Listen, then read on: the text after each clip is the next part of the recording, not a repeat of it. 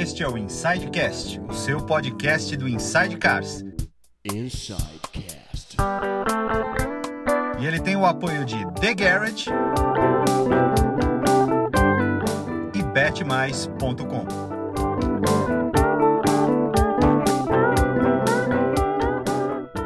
Fala galera, sejam bem-vindos a mais um Insidecast, o seu podcast do Inside Cars.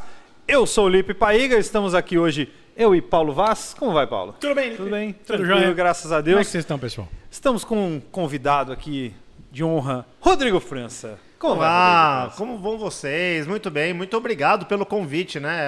Você ser convidado para um podcast hoje em dia é tipo você ser convidado para ser padrinho de casamento, alguma coisa. É uma honra, né? Então, ainda mais com vocês dois que A consideração é essa mesmo, é tá? essa, exatamente. É, pensa nisso. Mas eu só vim pelo cachê, na verdade. Não?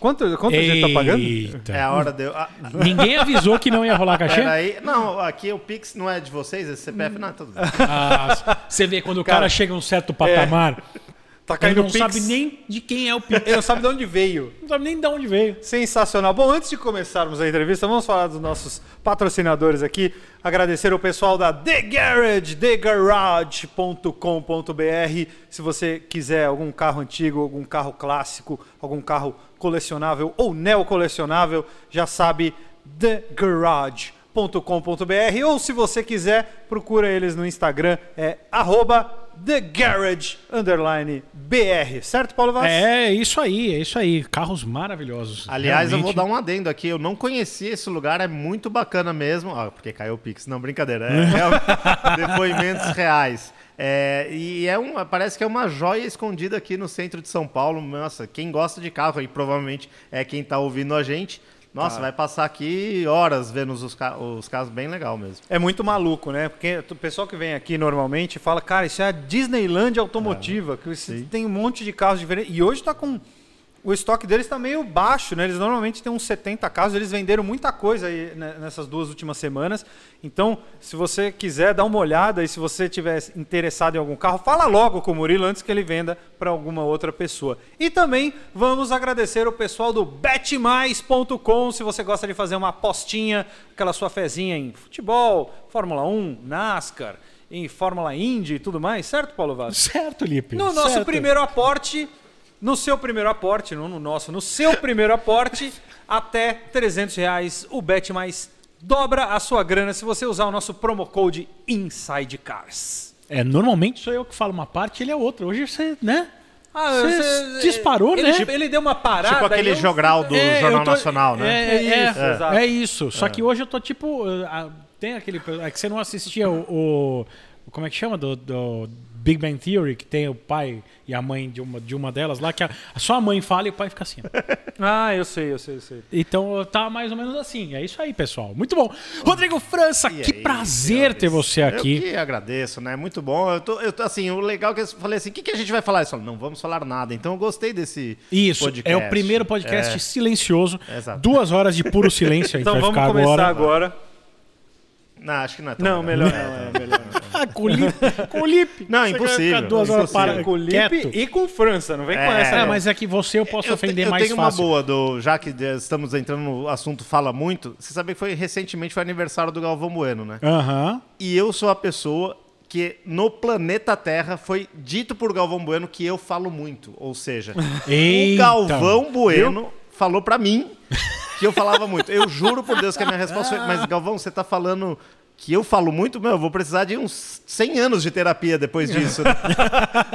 Se o Galvão tá falando que você fala muito. Até é porque que se você fala falar muito, 100 anos de terapia pode não ser suficiente. né? Exatamente, porque eu vou, a, a terapeuta vai tentar entrar na. E na- ela não vai não conseguir vai te dar conseguir. dica nenhuma e você vai estar mas, sempre falando. Mas e você sabe por quê? E assim, depois que ele falou isso, eu sei por que, que isso aconteceu. Porque numa vez, já entrando aqui nos assuntos do, do podcast, eu tava cobrindo um, um GP de Fórmula 1 e eu, né, aquela coisa, Durango, sem carro, não sei o quê, eu falei, puta, vou pegar carona com os caras da Globo, né?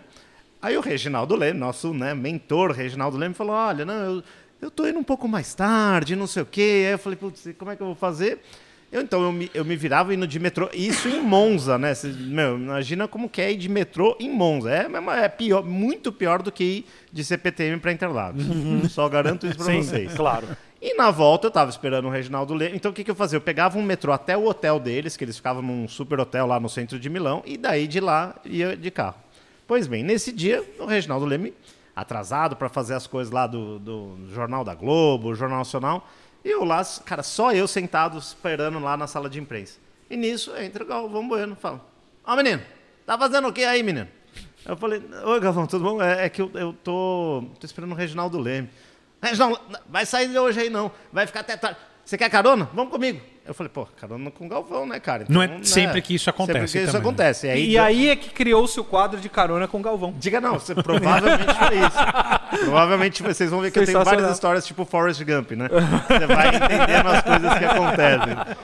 E aí, cara, eu cheguei lá e falei, bom, beleza, o Galvão tá me dando carona. E assim, para pro né, o público que tá ouvindo a gente, assim, o Galvão é, me conhece, ele, assim, eu, a minha agência atende o Cacá Bueno, foi, eu, durante muito tempo a gente atendeu também o Popó Bueno, é, eu fiz o meu livro sobre o Ayrton Senna, que eu trabalho no Instituto Ayrton Senna, então, o- com o Galvão, nessa época eu não tinha, não trabalhava ainda para o Instituto, mas eu já tinha feito o livro, então assim, é aquela, é, como é que chamava no, quando você manda, acquittance, né, que você... é, você No- nossa, no, no Orkut. no Orkut, né, que você, Orkut. tipo assim, já ouvi falar. É. Só que assim, aí detalhe, né? Ele então me deu uma carona. Também tem, sei lá, seis brasileiros cobrindo Fórmula 1 naquela época. Então, assim, eu era o brasileiro, eles é, a- é, Eles eram a do- Globo e você era o brasileiro. Afiliado É do, do, do, do Reginaldo Leme, beleza, me deu a carona. Cara, só, só que aí eu achei que ia ter mais gente no carro. Aí só tava eu e o Galvão. Aí assim, Mas cara... o que, que eu vou falar com o Galvão Bueno? Não é, pra parecer inteligente e ao mesmo tempo, cara, é o pai do meu cliente também, né? Além de ser o cara que, meu, todos nós que vemos Fórmula Sim, 1 sim. há 40 anos, a gente admira, né, pô? Aí, sei lá, cara, nesse dia o Galvão tava quieto. Aí, assim, eu puxei um assunto e ele deu uma resposta, foi legal. E eu falei de novo, eu falei, depois eu percebi que só tava eu falando na, no carro, entendeu? Então, logo depois, uns dois finais de semana depois, teve Stock Car em Londrina, o Galvão foi no box, quando ele me encontrou, ele falou, ah, menino, nossa, mas esse menino fala muito. e aí ficou, entendeu? Então não, tá de todo errado. Sensacional, sensacional. Então ele teve motivo, então. pra- É, exato. Mas foi justo, né? Foi, porque, justo. porque assim, a- aquela coisa também, né? Você, é, é, você quer preencher o espaço da conversa, né? Que eu acho, acho que as pessoas talvez não, não tenham essa... Isso também, vejamos, foi em 2011 ou 12. Uhum. Então assim, meu, não tinha celular... Até já tinha internet no celular, mas provavelmente na Itália seu devia custar 200 reais por minuto, um Uhum. negócio assim. Então assim, hoje em dia é normal, você dá carona na pessoa, a pessoa pega o celular e fica ali no celular e tal, e o outro dirigindo, né? E beleza? Mas Aham. antigamente não, né? Quem um pouquinho mais velho, ou tem vai, seus 35 pra cima, sabe que antigamente você pegava carona, o papel do carona é puxar assunto, é, É. meu, É verdade. um entretenimento, É né? verdade. outro, dia, eu lembro- outro dia eu dei carona pro Chaguri, que trabalha com ele. Sim, O justo. Felipe Chaguri, voltando do evento. Ele Valeu. fala muito? Não. Ah, então. Não, até porque, até porque É, quem fala muito Quem é falou- essa parte quem falou aqui, né? é, Deixa que eu ligar falei. pro Chaguri e perguntar se o Né? Felipe Cara, eu, eu lembro uma vez, eu tava. É engraçado você falar isso, que eu me lembrei de uma história. Eu tava no. Eu e um amigo, a gente foi jogar tênis. E aí a gente pegou o horário de. é, primeiro ano de faculdade, dois vagabundos, né? Fomos jogar tênis à tarde, sei lá, uma quarta-feira à tarde. Aí a gente pegou um trânsito de saída da Faria Lima. JK, Faria Lima ali. Estávamos na Faria Lima, tudo parado. E a gente já estava num certo tempo no carro. Chegou um momento que ele olhou para mim e falou assim: A gente pode ficar quieto também, não precisa ter assunto o tempo inteiro. Genial. Pô, cara, é Porque eu exato. comecei a caçar assunto. Você fala, cara, mas vai ficar puta situação awkward, né? Aqui. Quieto. Talvez hoje o Galvão, se me encontrasse nessa situação, falasse isso. Uhum. Fala, menino, tá bom, não precisa mais falar nada. Mas eu acho que não, ele deve ter ficado. Eu acho que ele entendeu que pra ele era Exato. ok você tá lá. Mas É. pra você era muito foda estar do lado do Galvão. Não, é exato, ele tem essa noção. É, é, isso é, importante.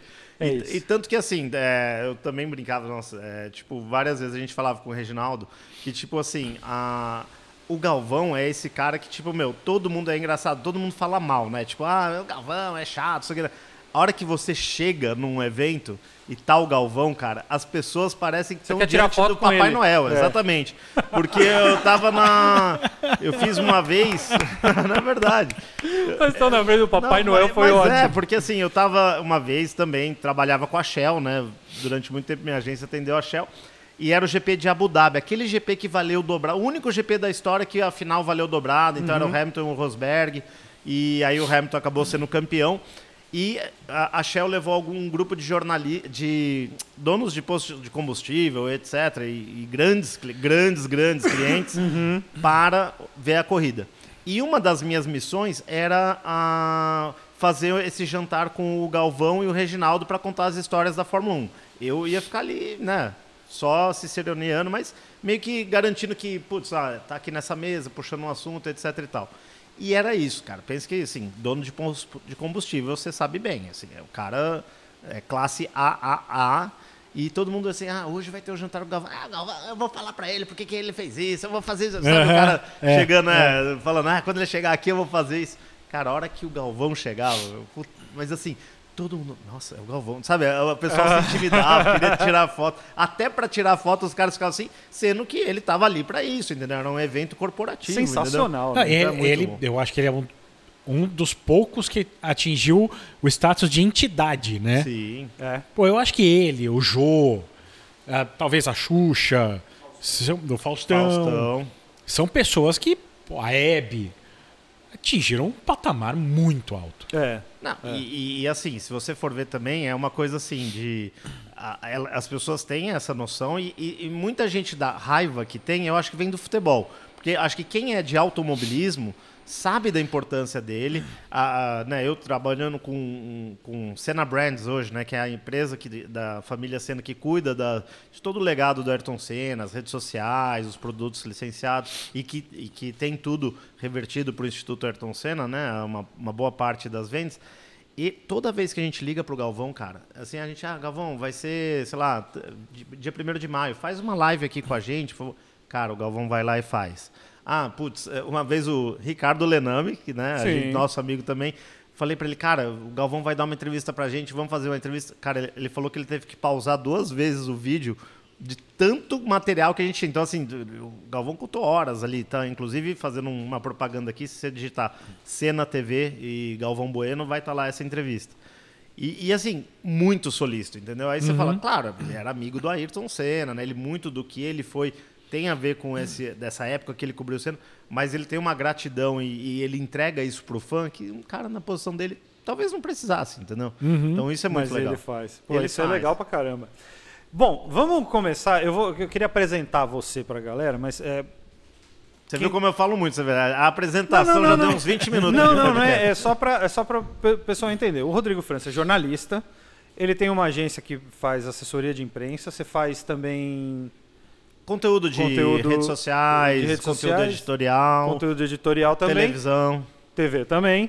E você também trabalha. Você, ainda está fazendo a apresentação das, na- na- do Instituto Ayrton Senna? Sim, eu faço o canal do YouTube do Cena TV, né? Isso, Senna TV. A gente deu uma parada um pouquinho na pandemia por conta, né, era difícil fazer gravação, Uhum. etc, mas tem lá todo o conteúdo, né, que está nas redes sociais do Instituto Tá. do, do oficial Ayrton Senna. É a nossa agência junto com esse pessoal do Senna Brands que faz. Tá. Bom, então, Rodrigo, jornalista. É, como que você se lembra? Ele é um cara que gosta de carro, mas ele gosta mais de corrida do que de carro, certo? Eu, eu- eu costumo dizer o seguinte, Lipe, eu gosto de carro, eu entendo de automobilismo, entendeu? Tá. É- é- é- essa é a minha definição. Você fala assim, você gosta de carro? Cara, eu adoro, eu fico aqui olhando todos os modelos com vocês horas. Agora você me falar, vai lá e acha isso aí. O Cadillac, o Cadillac você me falou qual que era, É. mas o Cadillac de 1959 e não sei o quê. Putz, eu, eu não vou saber, entendeu? Então, Tá. é- essa é a definição. Bom, é, é, depois a gente vai chegar nesse ponto, mas ele tem, o, ele tem um carro que ele fala que eu que fiz ele comprar. É verdade, mas é verdade. É, bom, aí você. Como é que foi a tua, a tua descoberta para as corridas, para o automobilismo? Como foi isso? O pequeno Rodrigo França, É. lá no interior de São Paulo. Em Pindamonhangaba, mais precisamente. Pindamonhangaba. né? Um abraço para quem for de Pinda, Taubaté, região. Muito bem. É, não, então, foi realmente isso, Lipe. Eu acho que a história meio comum de todos nós aqui, né? Quando, assim, né? Acho que independente de gênero e coisa, o homem sempre está ligado a carro e gosta de esporte, e comigo não foi diferente. Só que é, eu brinco que é o seguinte: pensa que eu fui uma criança de 7 anos de idade com Nelson Piquet, bicampeão do mundo, Emerson Fittipaldi começando a ganhar tudo na Indy 500 e Ayrton Senna despontando. Então, assim, realmente era muito difícil eu não gostar de Fórmula 1. Só que acontece que, sei lá, tô- muitos, a maioria dos meus amiguinhos da classe também gostavam de Fórmula 1. Só que, cara, eu entrei naquele universo e realmente é, me apaixonei. Eu com, eu te falo com segurança, com 9 anos de idade, 9 anos, eu fazia um jornalzinho na escola. Eu sempre fui nerd, assim, posso falar também, eu sempre fui bom aluno. Ah, não vou bancar aqui que eu era o popular da turma, não, eu era CDF, né? Mas assim, tinha os meus amigos também. Eu, eu me identifico muito com a turma do Stranger Things, que tá vendo, você viu a- o seriado do Sim, Netflix? sei, é, é sei. essa turma troço aí. estranho. É, era a turma, é, tipo o Mike e eu, assim, até o mesmo cabelo eu usava do Mike, sabe? Igualzinho. a minha mulher que falou isso, então se ela falou, tá falado. Aí, cara, então aí eu peguei com 9 anos de idade falei, cara, quero, quero ser jornalista.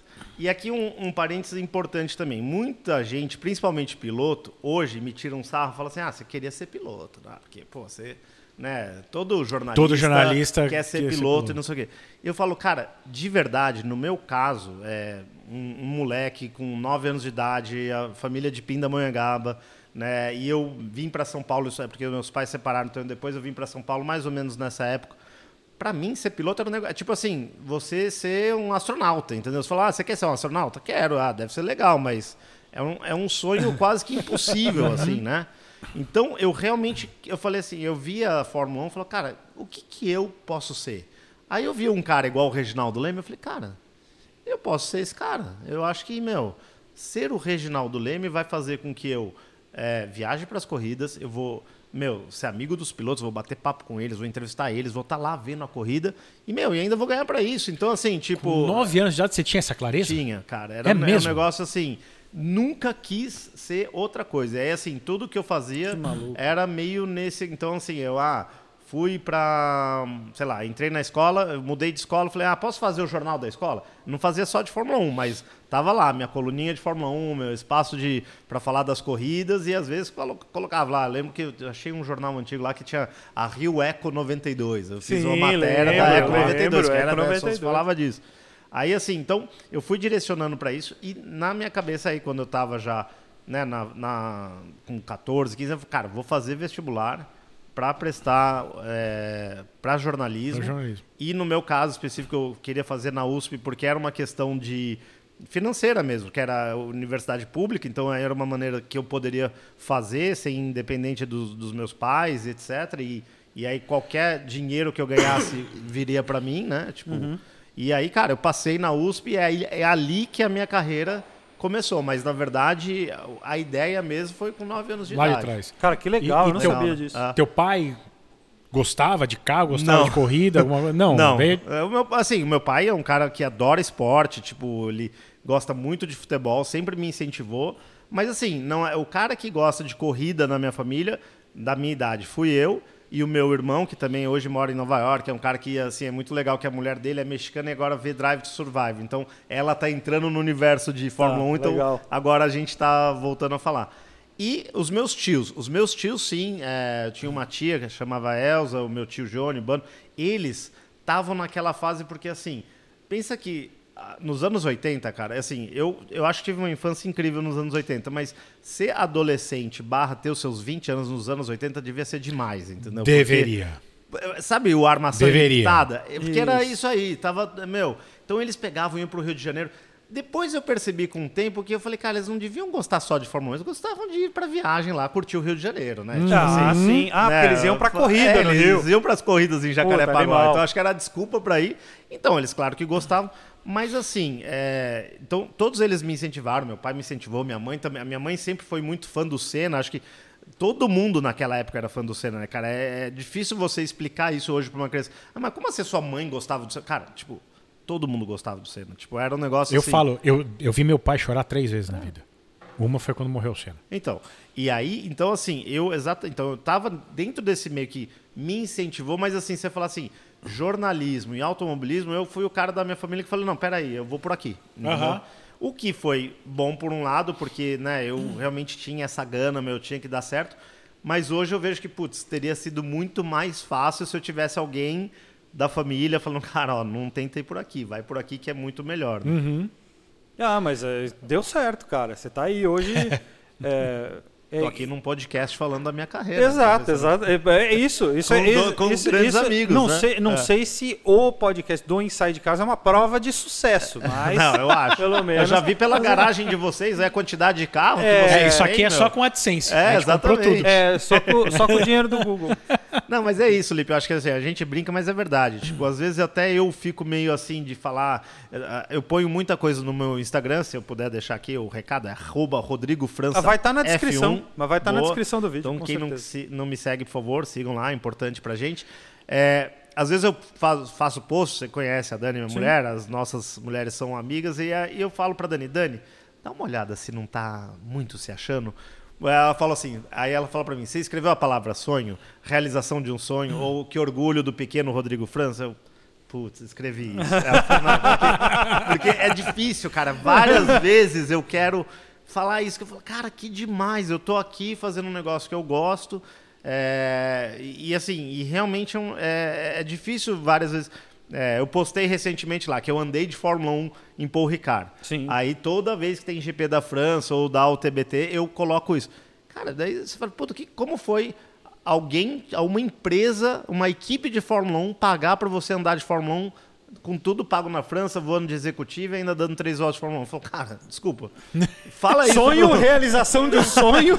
Fala e o isso. pe- pequeno Rodrigo França está realizado. Então todas as caixinhas estão lá, entendeu? É, é- é Desculpa, difícil, Dani, mas é. É. E- então, assim, mas eu me controlo, entendeu? Mas por mais que. é, então, às vezes eu penso isso e falo, cara, é muito legal. E também é, é engraçado que, né, quando você tem. É, uma coisa que você acha que é natural e depois que você descobre que as outras pessoas não têm, você fala, cara, vocês não têm isso, né? Tipo, sei lá. Então, isso que você falou, meu, pra mim sempre foi claro com 9 anos de idade que eu queria ser jornalista de corrida. É, Aí eu, toda vez que eu falava, mas como assim que você conseguiu? Eu falo, ué, pra, pra você não foi assim, entendeu? Tipo, Cara, eu, tá, eu e falo. como você conseguiu? É, eu, eu falo, eu falei isso quando o Thiago veio aqui. Falei isso, acho que quando o Maurício veio aqui, que é, é, é muito legal ver alguém na aonde deveria estar. Sim, legal. É muito É. legal isso. É. Eu acho, eu, eu admiro muito E você é um isso. cara que tá onde devia estar. E você, e você, é vive isso. no teu É, meio. é eu olho pra você e falo, cara, esse cara não poderia estar fazendo nada É. diferente do que ele Além faz hoje. disso, né? Não, e assim. Imagina o Rodrigo França médico. então, mas então, mas cara, então pensa o seguinte, você não sabe a pressão que eu sofri é, da própria família minha, porque assim, minha família era de classe média, vai, média, digamos assim. Mas é aquela coisa, classe média, média no Brasil dos anos 80, o pessoal também tem que ter um contexto. Assim, não tinha asfalto na rua onde eu morava em Pinda, ela foi asfaltada na minha época de infância, que eu, eu lembro desse momento de, meu, vinha as máquinas lá e asfalto, asfalto, caramba. Então assim, cara, a pressão era do tipo, cara, vai fazer, vai trabalhar com medicina, entendeu? Meu próprio pai, ele falava assim, porque meu pai foi funcionário de cartório, né? Do- Ele se aposentou com isso. E ele falava isso, falando, cara, vai trabalhar no cartório, você vai ganhar um dinheiro, vai ter uma vida tranquila, você sabe escrever. Então, então era, era muito, entre aspas, tentador também ir pro lado da Sim. grana, sabe? Assim, Sim. né? É, e eu, no jornal, eu trabalhei três anos e meio na Folha de São Paulo, né? E, e naí, nessa época foi pior ainda, porque eu queria trabalhar com automobilismo e lá já tinha o Fábio Seixas, inclusive. Sim. E, e assim, e cara, e eu era o, o piloto reserva, entendeu? Então, assim, é, eu era aquele cara tentando mostrar serviço. Aí, tanto que na Copa do Mundo de Futebol de 98 da França, aí o Seixas foi fechar o caderno de Copa do Mundo. Ele não foi para Paris, ele ficou em São Paulo, mas fechando o caderno de futebol. Aí os caras, pô, mas quem que vai. Tem quatro corridas da Fórmula 1 nessa época, quem que vai cobrir pra gente? Aí eu. Opa! Rodrigo Eccles. Rodrigo, Então, é, exatamente. Então você imagina que com 20 anos de idade, cara, 20 anos de idade, eu peguei e escrevi as matérias da Folha de São Paulo sobre Fórmula 1, entendeu? Então, assim, é um negócio que para mim, às vezes eu falo, cara, putz, muito legal. Só que daí, quando eu comecei a chamar a atenção na Folha, outras editorias falavam, oh, menino, vem aqui trabalhar com economia. E eu falei, cara, mas, mas eu gosto daqui. Não, mas aqui você vai ganhar o dobro, você vai ter mais não é importância, não sei o quê.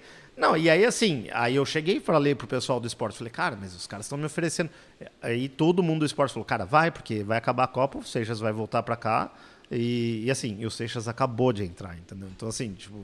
Não é, existe a é, possibilidade. Eu falei, cara, então, é, beleza, vou para trabalhar com economia. E aí que eu percebi, contando para vocês, que o, o quanto que é o que você falou, Paulo. Eu, eu, fora do lugar, eu me, aí assim, aí que eu via que eu era um peixe fora d'água. Uhum. Porque eu, eu, assim, cara, eu me considero um cara jornalista. Você falar assim, Rodrigo, faz um podcast de economia aqui.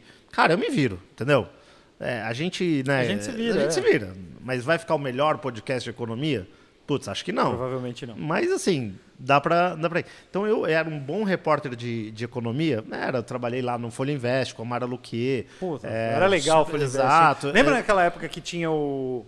que Você, você tinha aquele. a- o, o site que você entrava e você brincava de. O Folha Invest em ação. Eu, eu, eu, eu fazia. Então, meu traba um dos meus trabalhos era coordenar esse joguinho, que era. um- cara, pra você ter uma ideia, eu fiz uma Eu matéria. fiz muito Então, isso, eu velho. fiz Eu uma brinquei matéria. disso. De, eu fiz uma matéria de capa, que era assim: você agora pode investir na bolsa é, online. Era um negócio assim, totalmente uma quebra de paradigma. Isso era um você tá negócio falando assim, que- que- 98, 99. É, era, É, tipo, meu, era é. perto de, de É, virar. Eu devia ter colocado todo o meu dinheiro na- em ações nessa época. Não coloquei. Não, e isso foi até uns 2003, 2004. Sim, então. coisa assim, é, então eu esse- já tinha esse- saído do jornal, mas. é, então, assim, era um negócio realmente legal. Então, e, e eu tive é, contatos de banco que o cara falava assim. Na época, assim, eu, sei lá, ganhava 2.500 reais na folha, que era um bom dinheiro. É, um bom salário pra Era um bom época. salário. Era, sei lá, equivalente a uns 2 mil dólares, alguma coisa assim na época. Porque era. a- É, Antes é de que eu- estourar eu o câmbio, era é quase um para um. uns 10 hoje. É, é, exatamente. Pensa, eu com 20, 20 anos de idade ganhando Ganhando 10 mil 10 reais. É. Aí, assim, o cara falou: Meu, vem, quanto você ganha na Folha? Eu falei: ganho 2,500. Vem aqui que você vai ganhar o triplo para ser assessor de imprensa do Banco X. E eu falava, aí, aí eu falei, cara, mas se eu começar a ir para lá, eu, eu não vou voltar mais, entendeu? E é a tentação do. É a tentação. do E aí, cara, abriu, aí assim, por sorte, em, em final de 99 para 2000, abriu uma vaga em esporte, tinha que fazer, por mais que eu já tenha, tinha trabalhado um tempo com eles, eu fiz um teste, passei na vaga, não sei o que, nananã. E aí, com quatro, cinco meses trabalhando em esportes, toco o telefone. Aí era Paulo Carcassi falando que... Sensacional. Bom, você conhece? Eu tenho uma boa imitação de Paulo, Paulo, Paulo é Carcassi. demais. Posso? Pode. Alô, é o Rodrigo França. Ô, Rodrigo, aqui é o Paulo Carcassi. Paulo, é você. É você. Aí ele tava fazendo, eles estavam com um projeto para fazer a, um, um management do Luciano Burti e eles iam fazer, eles estavam meio assim, ah, a gente cansou das assessorias que tem aqui, a gente quer que venha um jornalista de fora e crie uma agência que seja exclusiva para a gente e e topou o salário, assim, é, você topa? Eu falei, putz, vou lá conversar com os caras, porque pra mim era, eu tava lá na Folha, Sim. por mais que eu, eu era tá dentro tipo, da Fórmula 1. eu era o George Russell de quatro anos atrás. Eu falava, pô, tudo bem, o Seixas uma hora vai querer ir para outro lugar, no jornal, não sei o quê, e eu sou o cara logo depois, entendeu? E aí, mas eu fiz a reunião e aí o projeto deles eu achei muito legal, porque daí eu falei, cara, é uma maneira de eu entrar no automobilismo também, na forma, dentro da Fórmula 1, eu ia nas corridas e tal, e sem ser jornalista, sendo assessor de imprensa. Que você sabe que tem um preconceitozinho, né? Tipo, o cara que é jornalista fala, eu sou jornalista de verdade. O cara que é assessor de imprensa é como se fosse uma classe B, né? E aí, e aí o que tá totalmente equivocado. Totalmente equivocado, Nada a ver. exato. Ao contrário, às vezes o assessor de imprensa é um cara que entende muito mais daquele ambiente do que o próprio jornalista. Normalmente não. Normalmente, não né? E aí, cara, daí eu, ele me convidou, aí, enfim, fechei, foi super legal. E aí foi quando surgiu a RF1, que é a minha agência, que tem, vai, 22, 23 anos de E- idade. Tá, o, o- quem que te indicou pro Paulo? Então, depois eu fiquei sabendo que o Luiz Fernando Ramos, o nosso Ico, glorioso Ico, Ico. e também o próprio Dinho Leme, porque o Dinho Leme era o assessor da. Da, do Burt na época. Hum. E como ele- eles falaram, ó, a gente não vai ficar, porque o Dinho na época tinha muitos clientes já, né? Sim. E era engraçado, cara. Eu pegava na folha, ligava pro Dinho e falei, Dinho, tem algum piloto seu aí que gosta de investir na bolsa? Porque eu tô precisando de um personagem, eu quero fazer. E ele me indicava os pilotos, e pra mim era bom, porque eu tinha um personagem. Hoje, como assessor de imprensa, eu tenho noção do quão valioso era isso. Porque, pô, o cara emplacou um cliente dele na Folha de São Paulo, Sim. entendeu?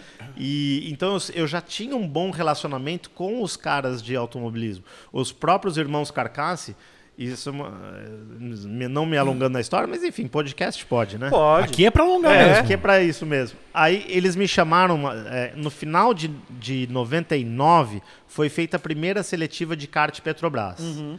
E aí a, a Petrobras ia dar um prêmio de, sei lá, 200 mil reais para um kartista e que ele ganhasse a corrida. Os caras organizaram uma corrida de kart. E eu falei, cara, eu preciso correr, eu preciso ir nessa corrida, porque, meu, vai estar todo mundo lá, o pessoal da Petrobras. Aí, putz, se a Mara Luque ver esse podcast, ela vai saber. Eu falei, ah, eu tenho- tô indo num evento da Petrobras. Eu não menti, você entendeu? falei que eu estava, eu como repórter de economia, estava indo num evento da, Petrobras. Não tinha nada a ver era. com economia. Não, E mas era é. um- Eles estavam fazendo um investimento em automobilismo. Bom, enfim. Fui lá. Aí. Desculpa, Mara. Não me arrependo por quê? Porque cheguei lá, conheci todo mundo, inclusive os Carcassi, né? O Binho e o Paulo Carcassi, que depois vieram a ser fundamental para essa abertura da minha agência. Sim. E eu ganhei a corrida ainda por cima. E, cara, eu via lá, eu com uma Ah, Mas você já tinha da- andado de kart antes? não, então, eu já tinha andado de kart indo. A primeira, eu falo que é o seguinte: a primeira corrida na minha vida que tinha um troféu pro vencedor, eu ganhei, que é essa. Uhum. Tipo, então, assim, e eu falo que a nossa gloriosa FIAC, que vocês todos já correram, Federação Internacional dos Andadores Kart, nasceu nesse dia, porque daí.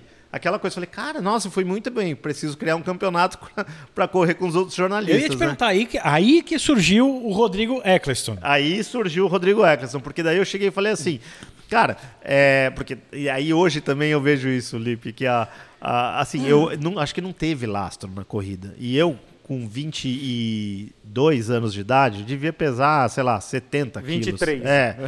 Então assim, o Luca Bassani, o Miguel Costa, aí eu vi os caras, Paulo, os caras eles já com capacete personalizado. Hoje eu vejo que isso é normal, mas naquela época eu falava assim, meu, os caras têm até capacete, os caras macacão, velho, tipo assim, como assim? Eles são jornalistas ou pilotos? Hoje eu vejo que é tipo, você vai lá na FIAC, você, no metade do grid tem macacão e capacete, né? E aí, eu- e aí, meu, Flávio Gomes. E aí, detalhe, colocaram os pilotos da Petrobras para correr também. Então, Nono Figueiredo, Duda Pamplona, um monte de cara Esse lá, animal, assim. hein? E, meu, só que eles fizeram um grid meio invertido, só que o próprio Binho me contou essa história, que uma hora ele se perdeu. Então ele me colocou ali, eu devo ter feito um tempo razoável e larguei em, sei lá, nono. Só que pensa que assim, só os caras ruins na frente. Sabe quem largou na pole nesse dia? Thiago Mendonça. é verdade, ele fez o último tempo. O último. Parabéns, Thiago. O Mendonça. Mendonça, eu sei, eu falo, eu tenho uma amizade de 23 anos com o Mendonça, por quê? Porque eu sei exatamente o dia que eu conheci ele, que foi nesse dia da corrida. Aí, meu, Sensacional. Detalhe, aí, cara, eu ganhei a corrida, putz, falei, ah, sensacional. é, vou- Aí depois que terminou tudo, eu falei, cara, levei um troféu pra casa. Tenho esse troféu, na, tá no- eu durmo com ele abraçado até hoje. Aí assim, eu falei, cara, vou criar um campeonato, né? Que já tinha os, os jornalistas, só que daí eu vinha criar depois quando eu já tava com a RF1, que daí ela já estava mais estabelecida. Eu fazia muito evento, com- como o Luciano Burti era um piloto da Fórmula 1, então a gente fazia eventos, então a gente fez lá. E aí, é, uma dessas que eu. Essa é uma história boa de contar no Cara, você podcast. com 20 e poucos anos, espera só um minutinho. Você com 20 e poucos anos virou assessor de imprensa de um piloto da Fórmula 1. É, às vezes eu, eu paro e penso assim, eu falo, cara, eu era um pouco meio, meio assim, novo demais pra isso. Cara, é muito louco Não, é muito isso, louco. né? Se eu te mostrar as fotos, então, eu tinha, ah, E eu, você ia pra todas as corridas? eu ia pra umas cinco por ano, mas aí assim, eu fui no primeiro evento que a gente foi anunciar, essa história é muito boa. O primeiro evento que eu fui anunciar a, a- que o Burt ia correr pra Jaguar no ano seguinte, Uhum. então tava o Paul Stewart aqui e tal, não sei o que, foi no, foi no GP Brasil, que na época era no começo do ano. Então, exatamente, pensa que eu tinha isso aí, 2001, então eu tinha 23 anos, recém-completos 23 anos de idade. Aí, cara, eu fui, eles falaram, ó, França, vai lá, vai estar aí, você vai ser o, o host da, da coletiva. Eu falei, "É, deixa comigo, isso aqui é fácil. Cara, cheguei lá, desenrolei inglês. De novo, eu sempre fui bom aluno, comecei a fazer inglês desde os 9 anos e tal. Aí, ah, eu cheguei lá, aí assim, quando os caras me viram, falaram, França, o que, que é isso?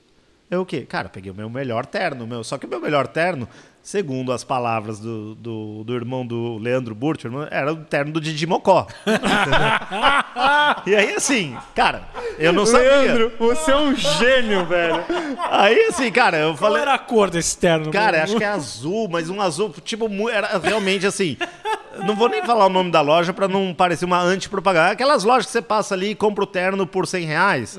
Era essa, porque, cara, era. eu isso acho que não foi 2001, foi 2000, foi assim, foi o meu primeiro job com os Burt. Tá. Aí ele falou, cara, aí sabe o que? Você vê essa. Falou, tira o paletó e fica só com a a camisa. e sabedoria dos, dos mais velhos. Né? O pai do Luciano, na frente de todo mundo falando, ele não tá errado. Ele, vocês falaram para ele vir arrumado, não é?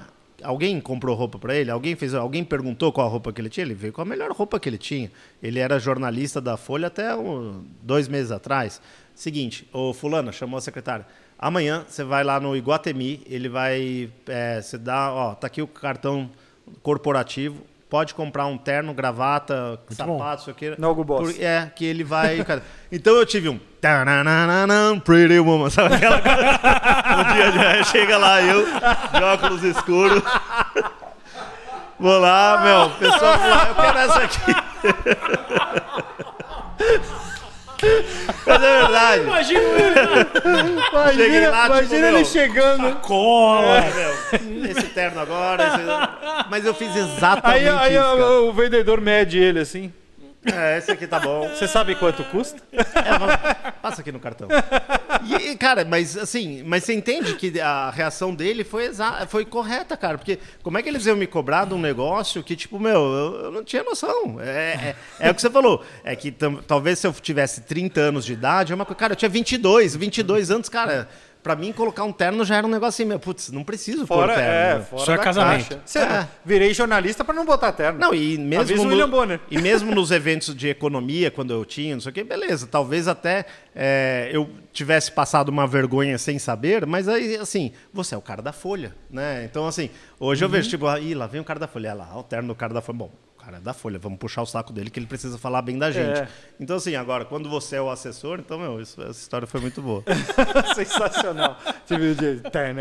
Não, não. Só que, é, Mas assim, é, eu, eu, cara, eu, eu acho que eu até, sei lá, na última mudança que a Dani chegou e falou: Não, chega, vai, esse terno já deu. Eu falei: Mas também é o meu terno, que tipo, meu, eu tenho de não sei quantos anos atrás. Mas nem cabia mais também, né? Então, Então, é isso que eu ia falar. O problema é que a gente vai alargando. é, exato. Né? Eu eu- eu- isso é uma coisa do ser humano. O tipo físico vai alargando mesmo. Não é que a gente engorda, é que a gente vai É, é, o ombro cresce. O ombro é. O ombro, ombro o cresce dá uma aí. largada, é um negócio inacreditável.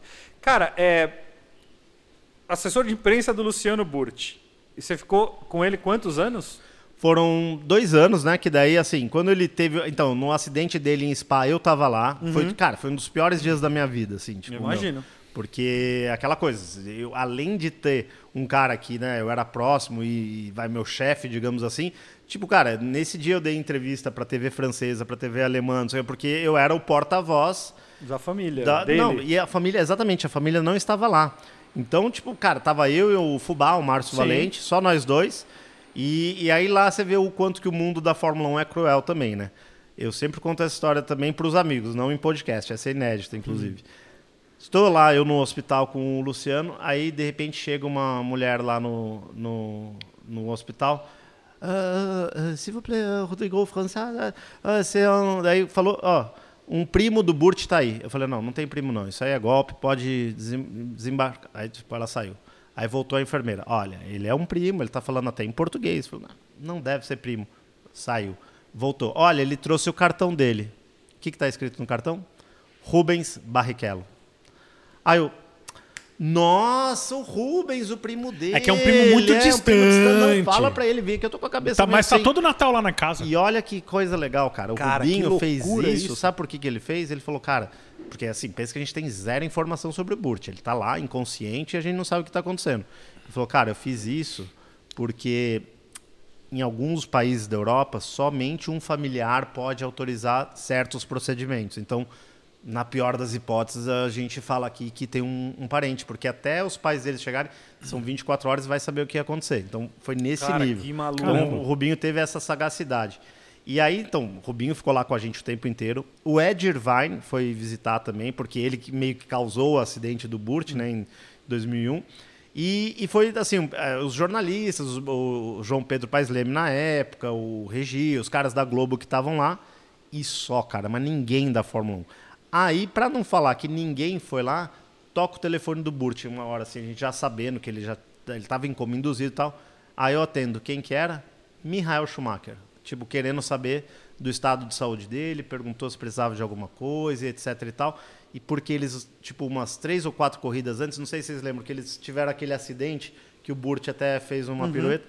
E eu, Márcio Valente, assim, meu, caraca, o Schumacher ligou e assim, não, não era para fazer lobby para imprensa, não, ligou para saber se realmente o colega de grid dele estava bem. O resto, cara, nem, nem assim, zero preocupação. Então isso foi, Mas foi você incrível. você acha que é. Você acha que isso é o quê? É frieza? Claro que é.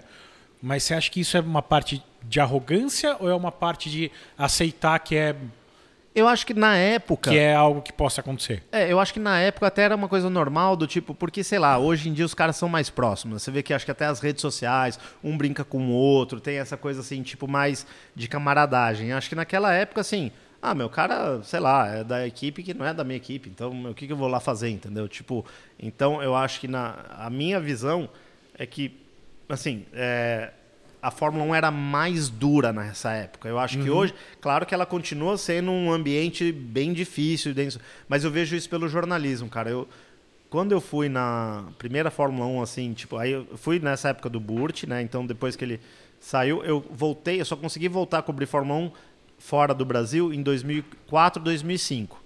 Então já ia como revista, fui como revista VIP, Mônaco. Mônaco, ia direto como revista Exame, fui como revista Racing e tal. E eu queria fazer pergunta na coletiva, os caras não davam microfone para eu fazer a pergunta, entendeu? E eu ficava levantando a mão. Por quê? Porque para eles, assim, cara, isso aqui é o nosso esporte, entendeu? E aí eu, aí tem, eu conto pro Mendonça esse sketch que é, é engraçado, que várias vezes eu ficava lá, aí tipo, você tem que dar o seu nome e a publicação que você faz. Aí eu é, finalmente consegui falar, Rodrigo França, VIP Magazine, question to Fernando Alonso. Aí fazia a pergunta. Aí o cara que ia dando os microfones, ele falava assim, ah, ah o Lipe, fala ali com o Lipe, fala ali com o Paulo. Ele sempre falava, e aí o cara, gentleman with the black t-shirt, que é tipo, eu, eu sou, meu, o cara da X. camisa preta. É. Aí, beleza. Cara, de tanto eu insistir, o dia que eu, pra mim também, realização de um sonho, foi o dia que eu cheguei, né, levantando, levantando a mão. Aí o cara falou: ah, faz ali o Adam Cooper do Auto Sport. o. Aí o Mr. cara França. apontou pra mim. VIP Magazine over there. O, cara, o cara da revista VIP, pode fazer pra mim. Eu falei, ufa, o cara já me notou depois de 10 anos vindo aqui, entendeu? Mas isso era a Fórmula 1. Hoje não, acho que, acho que o mundo como um todo, né? Acho que está mais inclusivo, as pessoas estão mais. Né? Aquela coisa do preconceito. Então, você tinha preconceito por ser brasileiro e falar inglês de brasileiro, você entendeu? Hoje os caras já são mais inclusivos. Então, acho que tem, tem uma. Acho que a, a Fórmula 1, principalmente do Bernie para Liberty, percebeu assim: o Bernie era a Fórmula 1 e é isso aqui, a gente é exclusivo mesmo, e se você quiser, é assim. A Liberty pensa o seguinte: não, a gente é um esporte global. Quanto mais planetário, melhor. entendeu? É, mas Olha, você não tenho- acha que essa eu- história, rapidinho, só dos pilotos, de ninguém ligar, ninguém ir atrás, é, veio um pouco também daquela história de anos 70, 80, e que veio uma cultura criada na própria Fórmula 1, de você não virar muito amigo dos caras, porque daqui a pouco o cara morre e beleza.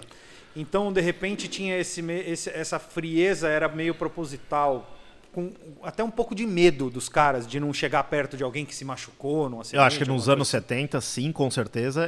Acho que de 80 pra frente, acho que não. Acho Não? que 80 pra frente é uma questão de o cara realmente falar assim, meu, tipo, assim, e não é nem por falar, mas ainda mais o cara que tá no fundo do grid, sabe? Assim, tipo, um cara que não é um protagonista do, deles, entendeu? Então acho que assim, é, meu, é, é um cara que veio aí, putz, machucou, putz, Ele que tava pena. correndo de Prost. Com a Prost, é. E ele, assim, é o que eu tô falando, tinha, tinha várias questões que você podia falar assim, é, fazia muito tempo que não tinha um acidente tão grave na Fórmula 1 quanto esse, Sim, sim. E eu não tô falando que tinha que ser uma procissão da galera ir lá, viajar Uhum. e, e ver o cara, mas assim, eu Mas- digo assim, mas nem ninguém um nem pouco da mais preocupação, Fórmula 1, é. nada, não, né? direção da Fórmula 1 zero. Pra não falar zero que o, eu e o Márcio a gente foi no no, no helicóptero que era, não sei se era do Bernie Eccleston, mas estava a serviço do Bernie Eccleston e não tinha teto, cara, pra, pra, pra nem para decolar nem para pousar. Então, assim, o, o, o, o, helicóptero saiu com. O médico saiu com o Burt, né? A gente foi, sei lá, 15 minutos depois. Cara, lembro disso até hoje. Pousamos numa rotatória lá em Liege, que tipo um gramado, assim, tipo, meu, pousamos e descemos no gramado e andamos umas duas quadras chegamos no hospital. Cara. Foi, foi meio tenso, assim, porque, porque tava, né, tava. Uhum. Não é que tava chovendo, tava meio garoando. Então foi. foi como você falou, com 23 anos né, foi bem estressante lidar com isso. Imagina. Mas é, é assim, depois, acho que depois disso criei uma casca que daí todo mundo fala, ah, não, é tranquilo, administração de crise, já, já aprendi como é que é. Mas eu, ah, eu ia falar da, da questão do- dos pilotos, né? Hoje, claro que a gente sabe que nem tudo que aparece na TV é, é- é o que é de verdade, né? Mas eh, eu, eu tenho a sensação que essa nova geração não tá muito ligando para ser o, o, entre aspas, o cuzão com o próximo. Sim. Não, Não, beleza, a gente tá aqui disputando, mas é isso, cara. Não precisa ser.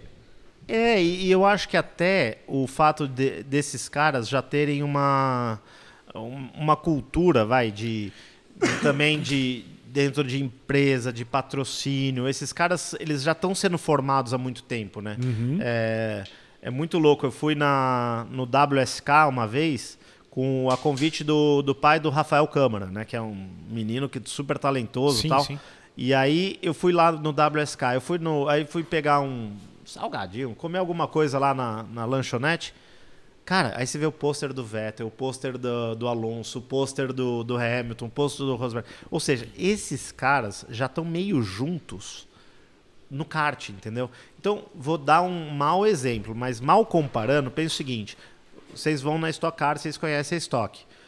Todo mundo lá é meio amigo de todo mundo. Por quê? Porque os caras corriam aqui no Paulista de kart, depois fizeram a categoria de base junto, depois foram para Stock Light junto. Então, então, meio que eles crescem juntos. A minha teoria é que esses caras são assim, entendeu? Tipo, então, ah, o Lando Norris, ele conhece o George Russell? Cara, ele conhece há, tipo, nove anos. Não é que ele conheceu hoje no grid. E nessa época do Burt, então, assim, vinha lá o Gaston Mazzacani da Argentina, que, meu, sabe Deus que de onde veio esse cara. Aí vinha um Burt que era da Fórmula 3 inglesa, que tudo bem, correu com o Jason Button. Tipo, um ou dois caras conheciam ele pela carreira dele.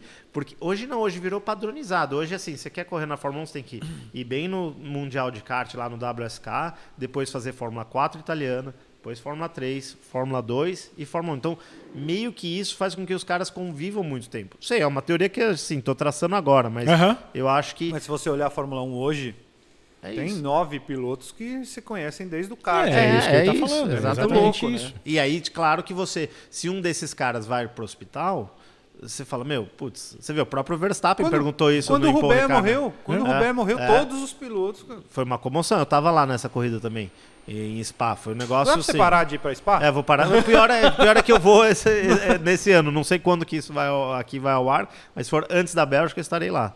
Vai ser antes. Vai ser É, antes. então pronto. E não, mas é, porque assim a Spa é um circuito old school, né? Você sabe muito bem. É, é por isso que é assim. é, você fala, pô, mas tem muita coisa assim. É, mas é, é a natureza do circuito, né? Infelizmente é assim. Mas também é por isso que você perguntar para todos os pilotos, o Ayrton Senna falava, o circuito favorito dele é Spa. É, Cara, não eu era acho- Mônaco. eu Todo acho mundo acha que é demais. Mônaco. Não, era Spa. Eu acho demais. É demais, eu, né? eu brinco Spa com é ele, com o. Dudu. Até o Dudu me enche o saco com isso. Eu falo, cara, eu não tenho vontade nenhuma de andar em Nürburgring. Nenhuma. Mas eu tenho, tenho muita vontade de andar em Spa. Às vezes dá vontade de dar uma cotovelada nele, mas passa rápido. É, eu, eu, eu gosto, posso falar- ficar com as du- Não dá pra falar certo, né? Eu, to- eu torço pros dois. Acho que, meu, os dois estão certos nesse ponto. E Spa, por exemplo, eu já fui, eh, acho que qu- seis vezes pra Fórmula 1 em Spa, mas nunca andei de carro, nem de rua, nem alugado em Spa. É, é um pecado, mas é porque a atividade de pista lá não permite, né? Eu Você sempre. tem que ficar lá na segunda-feira Então, ou terça será que dá? pós-GP. Mas será que dá? Dá. Ah, eu acho que você pode tentar. É meio É, que vou nem tentar Nürburgring. dessa vez, É então. meio que nem Nürburgring. Porque lá você- assim, Você paga é, e anda. Mas Tem um- Mas, meu, porque tem a desmontagem da Fórmula 1. eles Não, vão mas, mas mesmo desmontar, que não não. tenha, França, mesmo que não tenha, corre, corre o risco de não ter mais Spa na Fórmula 1. É verdade. Invade. Tudo bem. Tá, então Entra se vocês, carro. assim, jornalista brasileiro é preso na Bélgica, a gente faz um, culpa crown- foi minha. uma vaquinha aqui pra A culpa pagar foi- minha fiança. A, culpa foi minha do Exato. Paulo. é isso? A gente faz um, um crowdfunding. com É, você. exato, por favor, né, gente? Eu vou tentar fazer isso, então. Vou, boa ideia, eu vou Faz, fazer por isso. favor. Eu vou, assim, eu já fiz o track walk, eu vou te falar que é bem difícil. A pé, não, a pé não dá, Sete cara. quilômetros é, não, a pé e com sobe, subida e desce. Porque isso, né, as pessoas devem, né, na, na TV não, não para. Cara, o Ruge é uma, é tipo, meu, uma você subia. Brigadeiro. Manuel da Nóbrega, Brigadeiro ali na, do Ibirapuera pra cima, é, é muito alto. Então, vou fazer isso. Sabe porque mora ali. Ah, mora, não, mora mais ou menos perto. Quer falar, falar nisso, quer falar do carro agora? Podemos. Bom, quando eu tinha o Jetta, ele me ligou perguntando se- o que, que eu achava do Jetta. Verdade. Aí ele comprou um Jetta TSI. Eu me lembro disso. Comprou cinza, Foi o primeiro ano, né? bege. É, 2011. E esse carro, você sabia que ele tem uma história, né? Ele andou na fazenda do Ayrton Senna. Ah, é? É, Ah, porque é? a gente foi fazer uma matéria lá, aí eu perguntei... Ixi, não sei se eu podia contar isso. Pode contar tudo. Ah, então tudo bem. Não, mas aí assim, eu falei pra, pra Carla que tava com a gente, falei, ó, a gente vai andar na, na fazenda, mas assim, devagarzinho no cartódromo, né? Quem disse que eu andei devagar?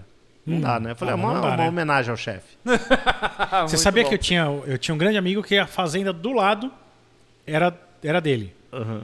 E a gente ia pra, pra casa lá pra fazenda, e foi algumas vezes, dava pra ver a, a pista de kart. Animal. A primeira vez que eu andei num kart profissional na vida foi lá no, no cartódromo né, da, da fazenda do Ayrton, porque o Luca Bassani e o Miguel Costa Júnior, dois grandes fotógrafos, na época eu trabalhava para o Burt, eles falaram, ah, França, vai ter um evento num lugar, você quer andar de kart com a gente? É kart profissional. Eu falei, cara, mas eu não tenho um kart profissional. Não, mas a gente arruma para você, você dá umas voltinhas. Você quer, mas ó, a gente não pode falar onde é. Você vai. Eu falei, cara, vou. O que, que eu tenho que fazer? Aparece em tal lugar, tal hora.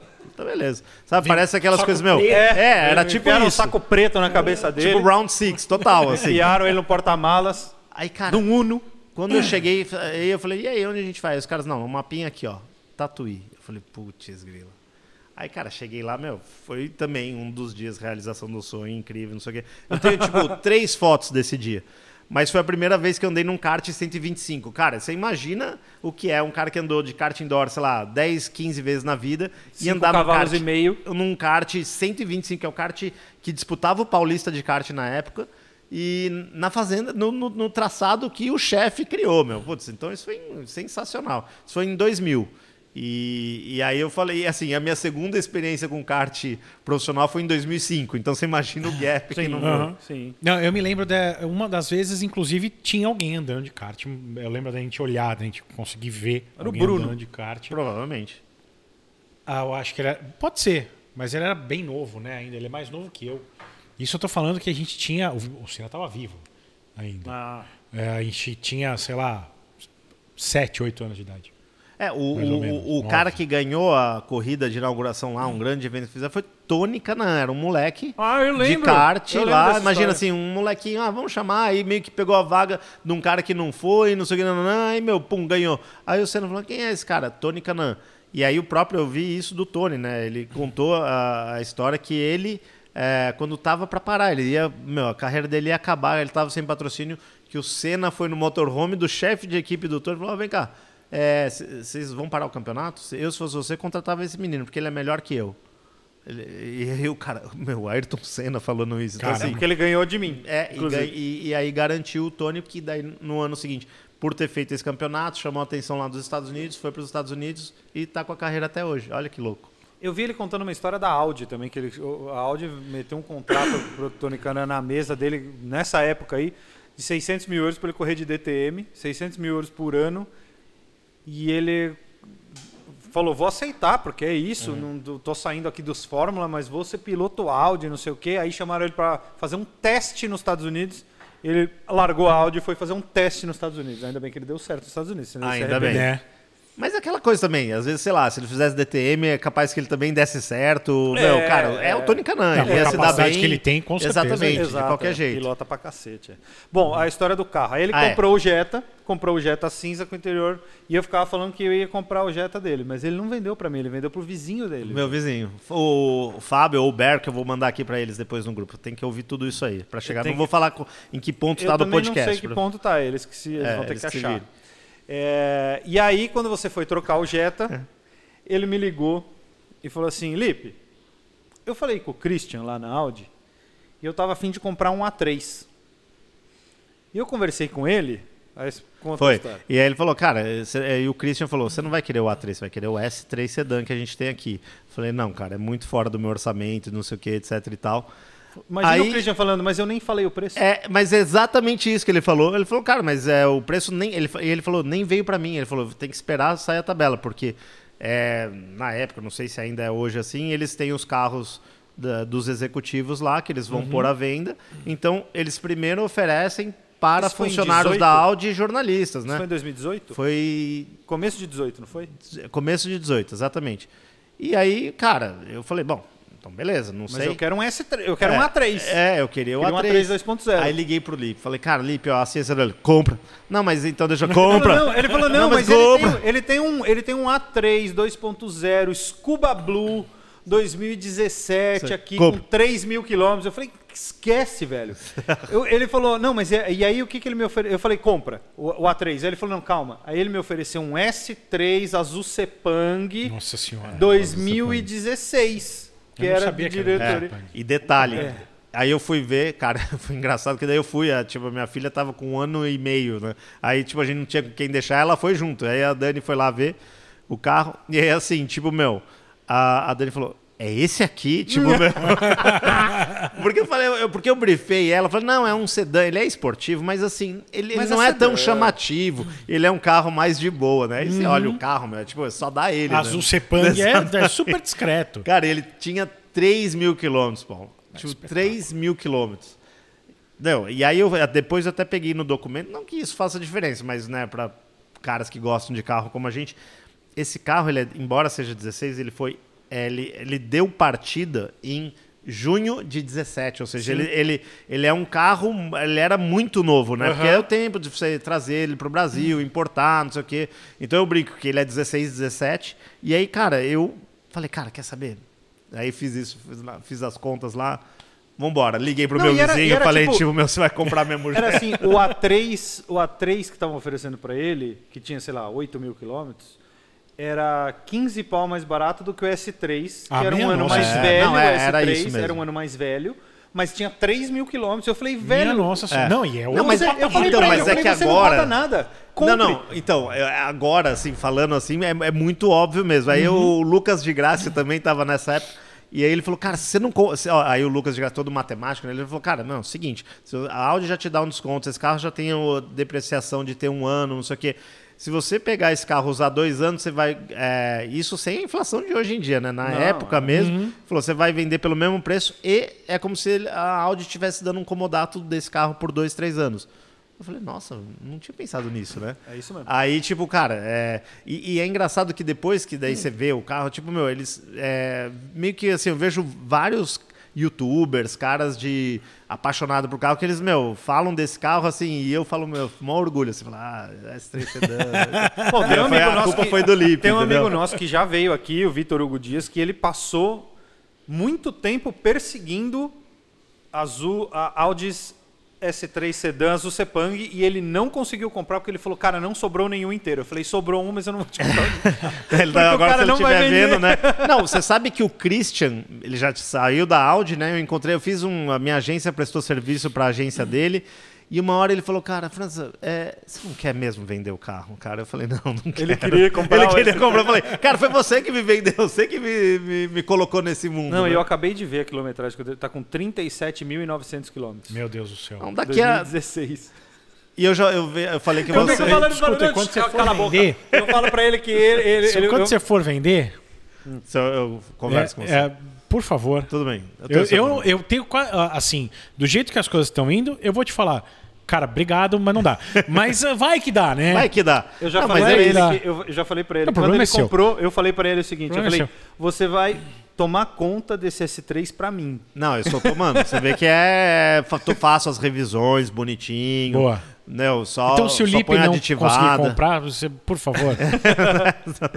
Não, mas, cara, é, e carro é isso. Tipo, eu, eu acho que assim, até pensando, eu cheguei naquele ponto que eu falei, cara, eu vou ficar com esse carro direto e talvez um próximo carro elétrico ou alguma coisa assim, sabe? Tipo, não- eu não, eu não, eu acho que eu vou ser um dos últimos, não, não vou ser o último porque todo mundo que ouve aqui provavelmente e vocês a gente vai ser, vai ser dono de, do último posto de combustível que vende gasolina, Aham. né? Cara, Eu isso vou- não vai acontecer, pode ficar É, tranquilo. então, porque assim, cara, o posto eu- vai continuar o existindo. prazer de dirigir esse carro, eu falei, cara, meu, não tô falando que assim, ah, ele é o melhor carro que tem, mas, meu, eu, falei, Não, cara, ele é um- esse- ele é uma um carro que eu quero ter e pronto, porque Ele é muito bom de andar. Ele, ele, ele engloba todos os... Eu vou viajar pra casa do meu pai em Pinda, eu vou com ele com a Alice na cadeirinha numa boa. E eu alertei ele de uma coisa. Eu falei, olha, compre o S3. Porque você precisa comprar o S3. Porque não tem como você comparar um A3 com o S3. E eu ainda falei pra ele, o seu grande problema é que você vai subir a régua pra cacete. É verdade. Daí pra frente você vai ter um problema. Você vai começar a gastar dinheiro pra ter carro. Não, você sabe que uma, uma coisa até que você falou, eu realmente, depois que você falou isso, eu reparei, porque eu faço avaliação de carro, não tanto quanto vocês, mas eu- a gente faz pro iCarros, né, que é um Sim. parceiro da nossa agência. E aí, cara, você sabe que é engraçado mesmo isso, que eu às vezes eu tenho que dar uma desligadinha na chave do tipo assim, cara, peraí. Sabe, ah, esse motor do, sei lá, do City, não sei o que, ele é bom, cara. Só que assim, ele, você já tá acostumado no dia a dia, você fala, não, mas peraí, ô, tô, tô dando acelerador, não responde. Eu o carro "Cara, não vai? Não, não é, que não não vai. é que não vai, exatamente. E, e aí você tem uma coisa de. E, e ao mesmo tempo eu fiquei com o 911, né? é, o Carreira GTS. Fiquei três dias com ele na garagem. Tem até a matéria aí no, no iCarros. Foi a primeira vez que eu saí de um carro que eu tava avaliando e fui pro meu e eu falei. Nossa, meu carro tá mole. Não tá, sai, tipo, sabe?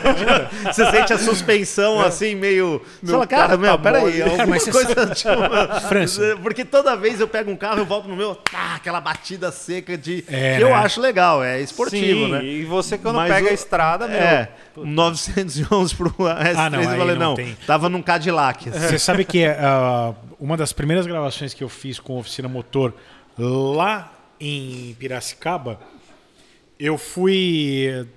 Eu tinha que levar um A3 sedã, acho que ainda era 1.8, Era um ponto. e um RS6 vermelho. Não, pera um pouquinho.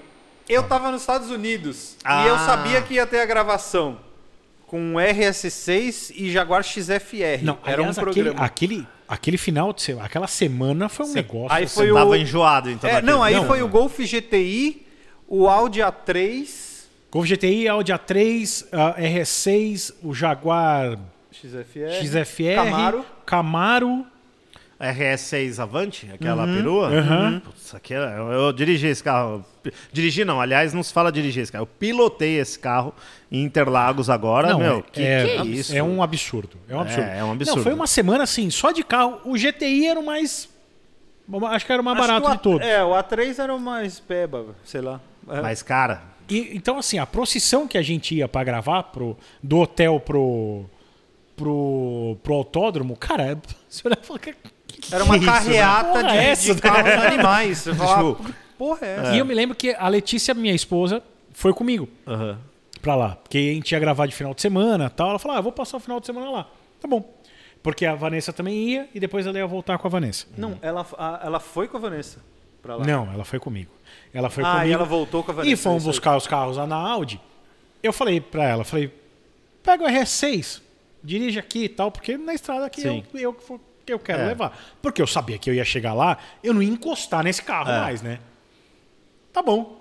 E ela foi, né? Eu falei, tal, e deixa eu o dia RS6 três. pra mim, porque eu ia chegar dos Estados Unidos de madrugada, deixa o RS6 pra mim lá em casa. Ele falou, nem fudeu. Não, Você é louco, Mas ele velho. deixou ele, o XFR, então. Ele ia dirigir o carro a semana inteira, ia É, gravar, exato, né? tomar Deixa banho. de ser fominha, vai. E aí o... Eu queria chegar rápido na gravação. É, é, porque o Jaguar é devagar. né? É, com o Jaguar você não ia chegar. É, Aí Cheguei o. Enfim. A Letícia dirigiu, fomos jantar na casa. Na época eu morava com meus pais ainda, fomos jantar na, casa, na minha casa pra ir pra Piracicaba. Aí Falei, chave do A3, toma, muito obrigado. Não, mas a gente andou três, quatro quarteirões e ela me ligou. Paulo, esse carro tá com problema. Eu falei, como assim? O que tá acontecendo? Porque era um, um A3 que já tinha dado um problema num Ah, A3 que a gente tá. tava gravando lá e eu precisei levar dois. Os dois carros. Tá. Eu falei, puta, só faltava esse aí ter Pegou problema o também, bichado. né? Eu falei, o que que tá acontecendo? Ela falou, cara, eu, eu piso e ele não anda. Cê- Falei, então, Eu Deixa eu falei, te explicar uma coisa. É que o parâmetro mudou. é que a Mas ela, era isso genu- mesmo. ela- genuinamente ela achou É, não, lógico. que o carro não tava saindo do lugar. Não, e cara, e assim, tipo, é- e quando a gente avalia o carro, é assim, por exemplo, eu faço uma avaliação, geralmente por carros, eu, eu gosto de fazer uma. Eu, eu falo que assim, eu sou um pouco distante dos jornalistas que são mais críticos, digamos assim, porque eu acho que o cara que tá no e-carros, ele já tá meio querendo comprar aquele carro, né? Então, assim, eu não tô querendo desfazer a mente dele de falar, cara, ó, não compre este carro. Ah, o Fiat Mobi. Por que, que você. O que, que eu falo pra ele? Cara, o Fiat Mobi é pra você se isso, isso, isso, entendeu? Então, assim, as suas outras opções são, sei lá, o Quid e etc. Entendeu? Eu, eu tento fazer uma matéria explicando: olha, essa é a vantagem desse carro. Tem coisas que talvez ele não seja tão bom que, assim, porta-malas é o que você quer. Então, cara, putz, Não é Fiat pra Mobi você. é- errado. você está comprando um carro errado. Então, acho que é, é- isso que é difícil de fazer avaliação, né? E, e é o que você falou. E, e acho que quanto mais você anda em carros, aí você vai percebendo que cada um que é, que é isso que por isso que eu falo que eu gosto de carro. Eu não me considero um super especialista, porque eu acho que falta para mim mais quilometragem em carros diferentes, entendeu? Por conta do meu envolvimento em automobilismo, muitas montadoras ligadas ao esporte ou automobilismo me chamam para evento. Então assim, se você falar de carro esportivo, eu, eu já andei em vários carros esportivos, mas eu não eu não, não você falar, ah, um lançamento do Fiat Pulse, por exemplo, eu já não fui convidado, então eu já não sei como é que é. Então, é, é, eu tenho mais relacionamento justamente nessa parte de, das que estão mais ligadas a esporte mesmo. Que louco, né? Né? É, isso é muito louco.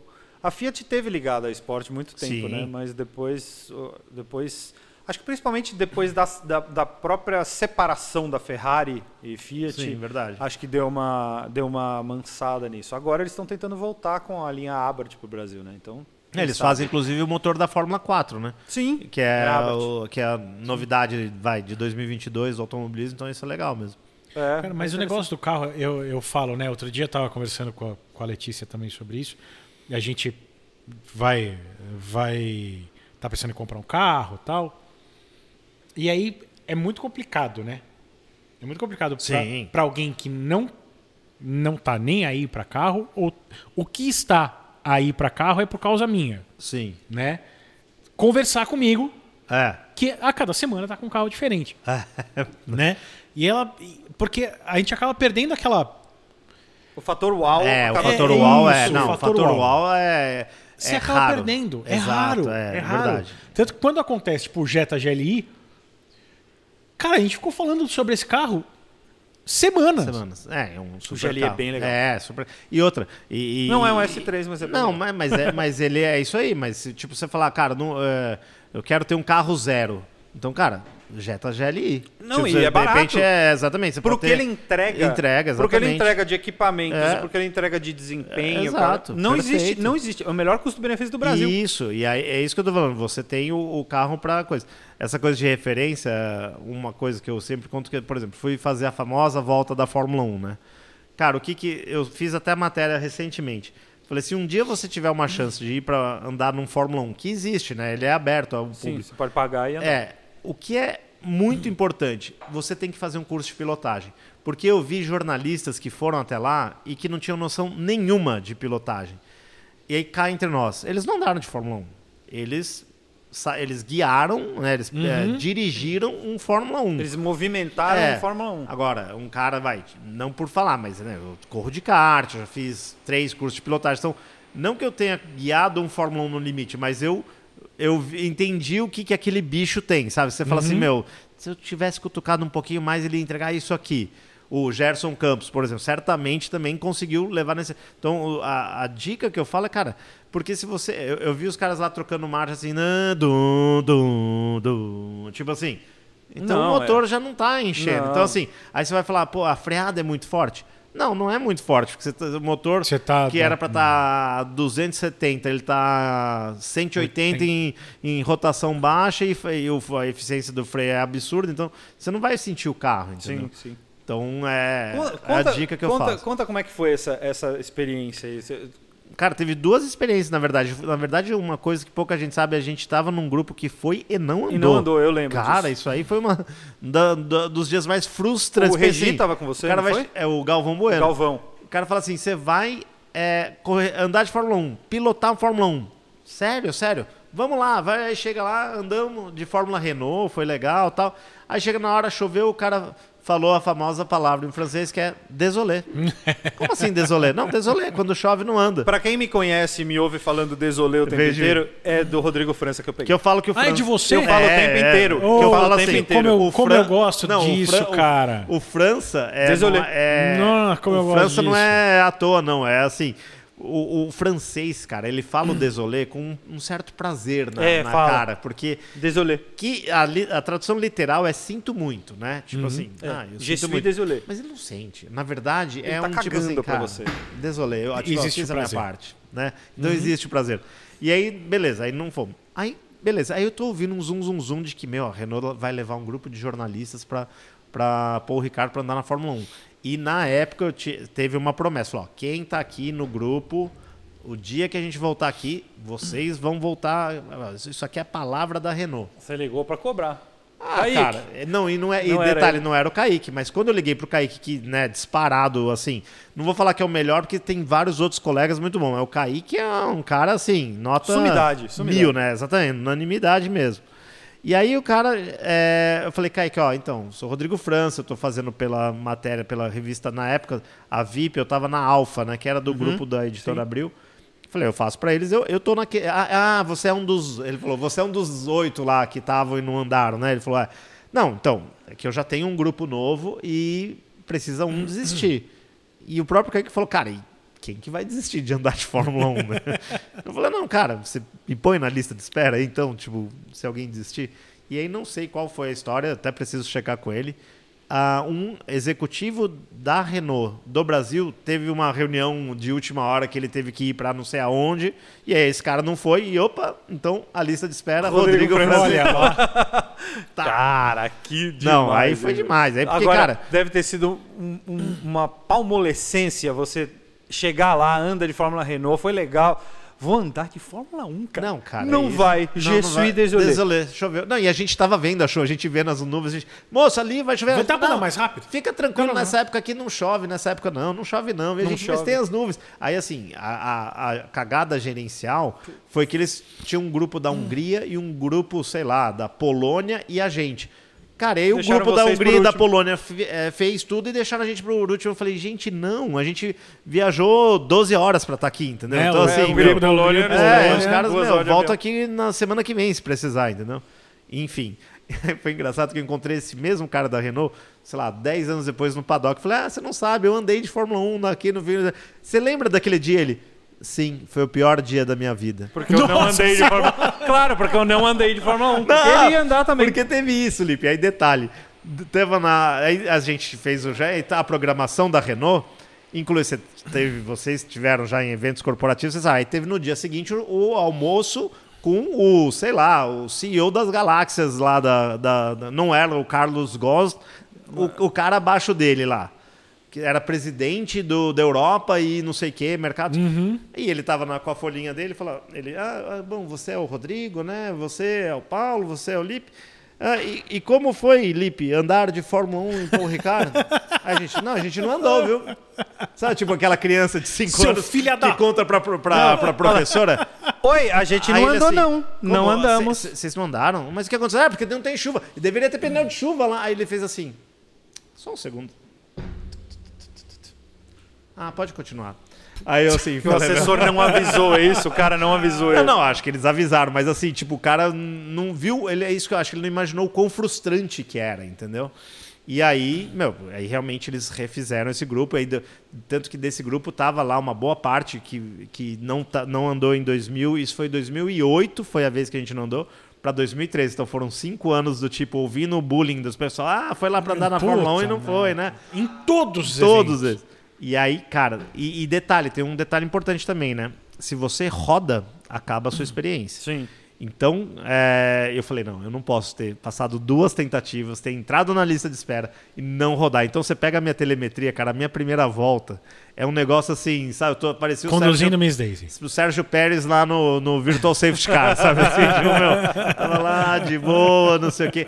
Só que aí, a hora que eu abro a chicane pra vir a, re- a reta do box, aí eu falei também aqui, bom, agora se rodar, agora é minha também. última volta também. Agora, se rodar, exatamente, rodou. Se rodar, beleza. Aí, e eu cheguei a travar pneu, cara. Tipo, é... É, o freio, ver- o freio é... Eu fiz O assim... curso do pedal é isso aqui, né? É, tipo o simulador que vocês jogam, cara, eu eu tava lá na reta, só porque não é esse circuito da Fórmula 1, é um Uhum. menor, né?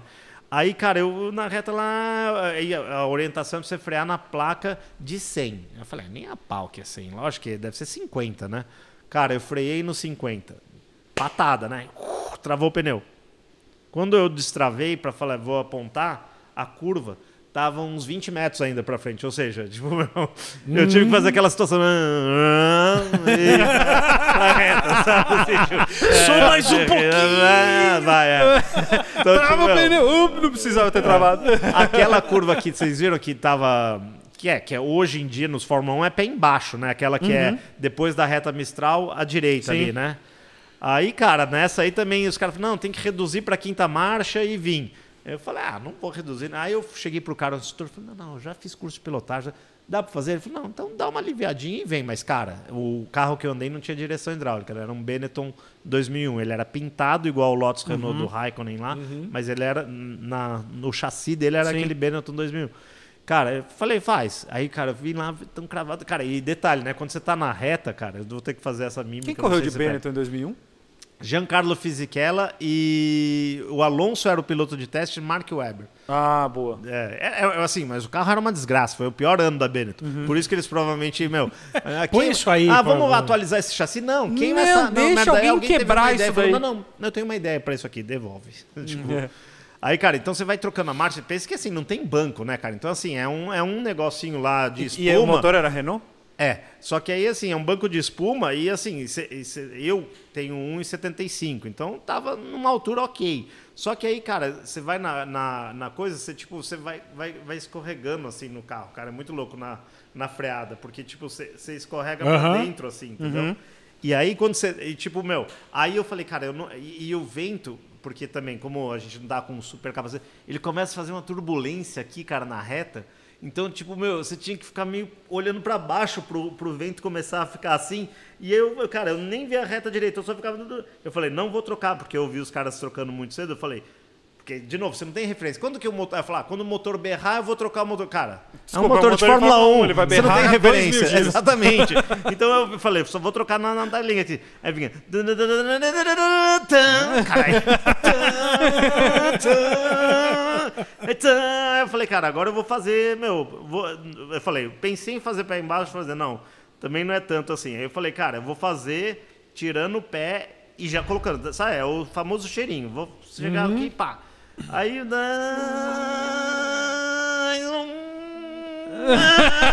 Cara, me sentiu Ayrton Senna, né? Falei, cara, que, meu, que, que curva, né?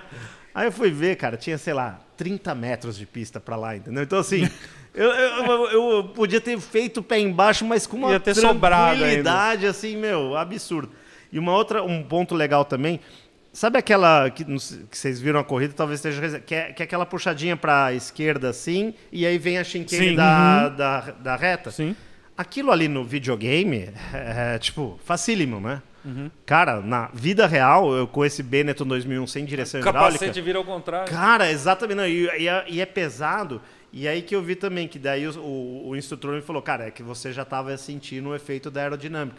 Porque ele falou, quem está muito lento consegue fazer aquela retinha e parece devagar. Só que eu fui pé embaixo e aí o- você começa a, a- ter que fazer força para se manter na linha de dentro, porque senão você você escapa ali, entendeu? E, Sim. E aí tem um efeito do, do né, de- Que o carro quer ir reto, ele a não quer fazer partir- curva. É, e ele falou, a partir de 160, 180, aí a a aerodinâmica começa a te ajudar a pôr o carro no chão, cara. Então, isso, isso foram as duas coisas que mais me impressionaram, assim, bem legal. Que Cara, animal, que hein, loucura. É, bacana. E existe alguma coisa que você dirigiu que lembram comportamento? O Fórmula Renault na, na, na, na- na mesmo, no mesmo dia eles te dão. Isso que é legal. O Fórmula 1 são três voltas, sendo tipo duas, na verdade, né? Uma E, sai, é, passa uma na sai, reta e né? volta. Aí, assim, a- o Fórmula Renault é 30 minutos e tem o start-stop ali. Então, se você rodasse, só botãozinho ali e, e vai.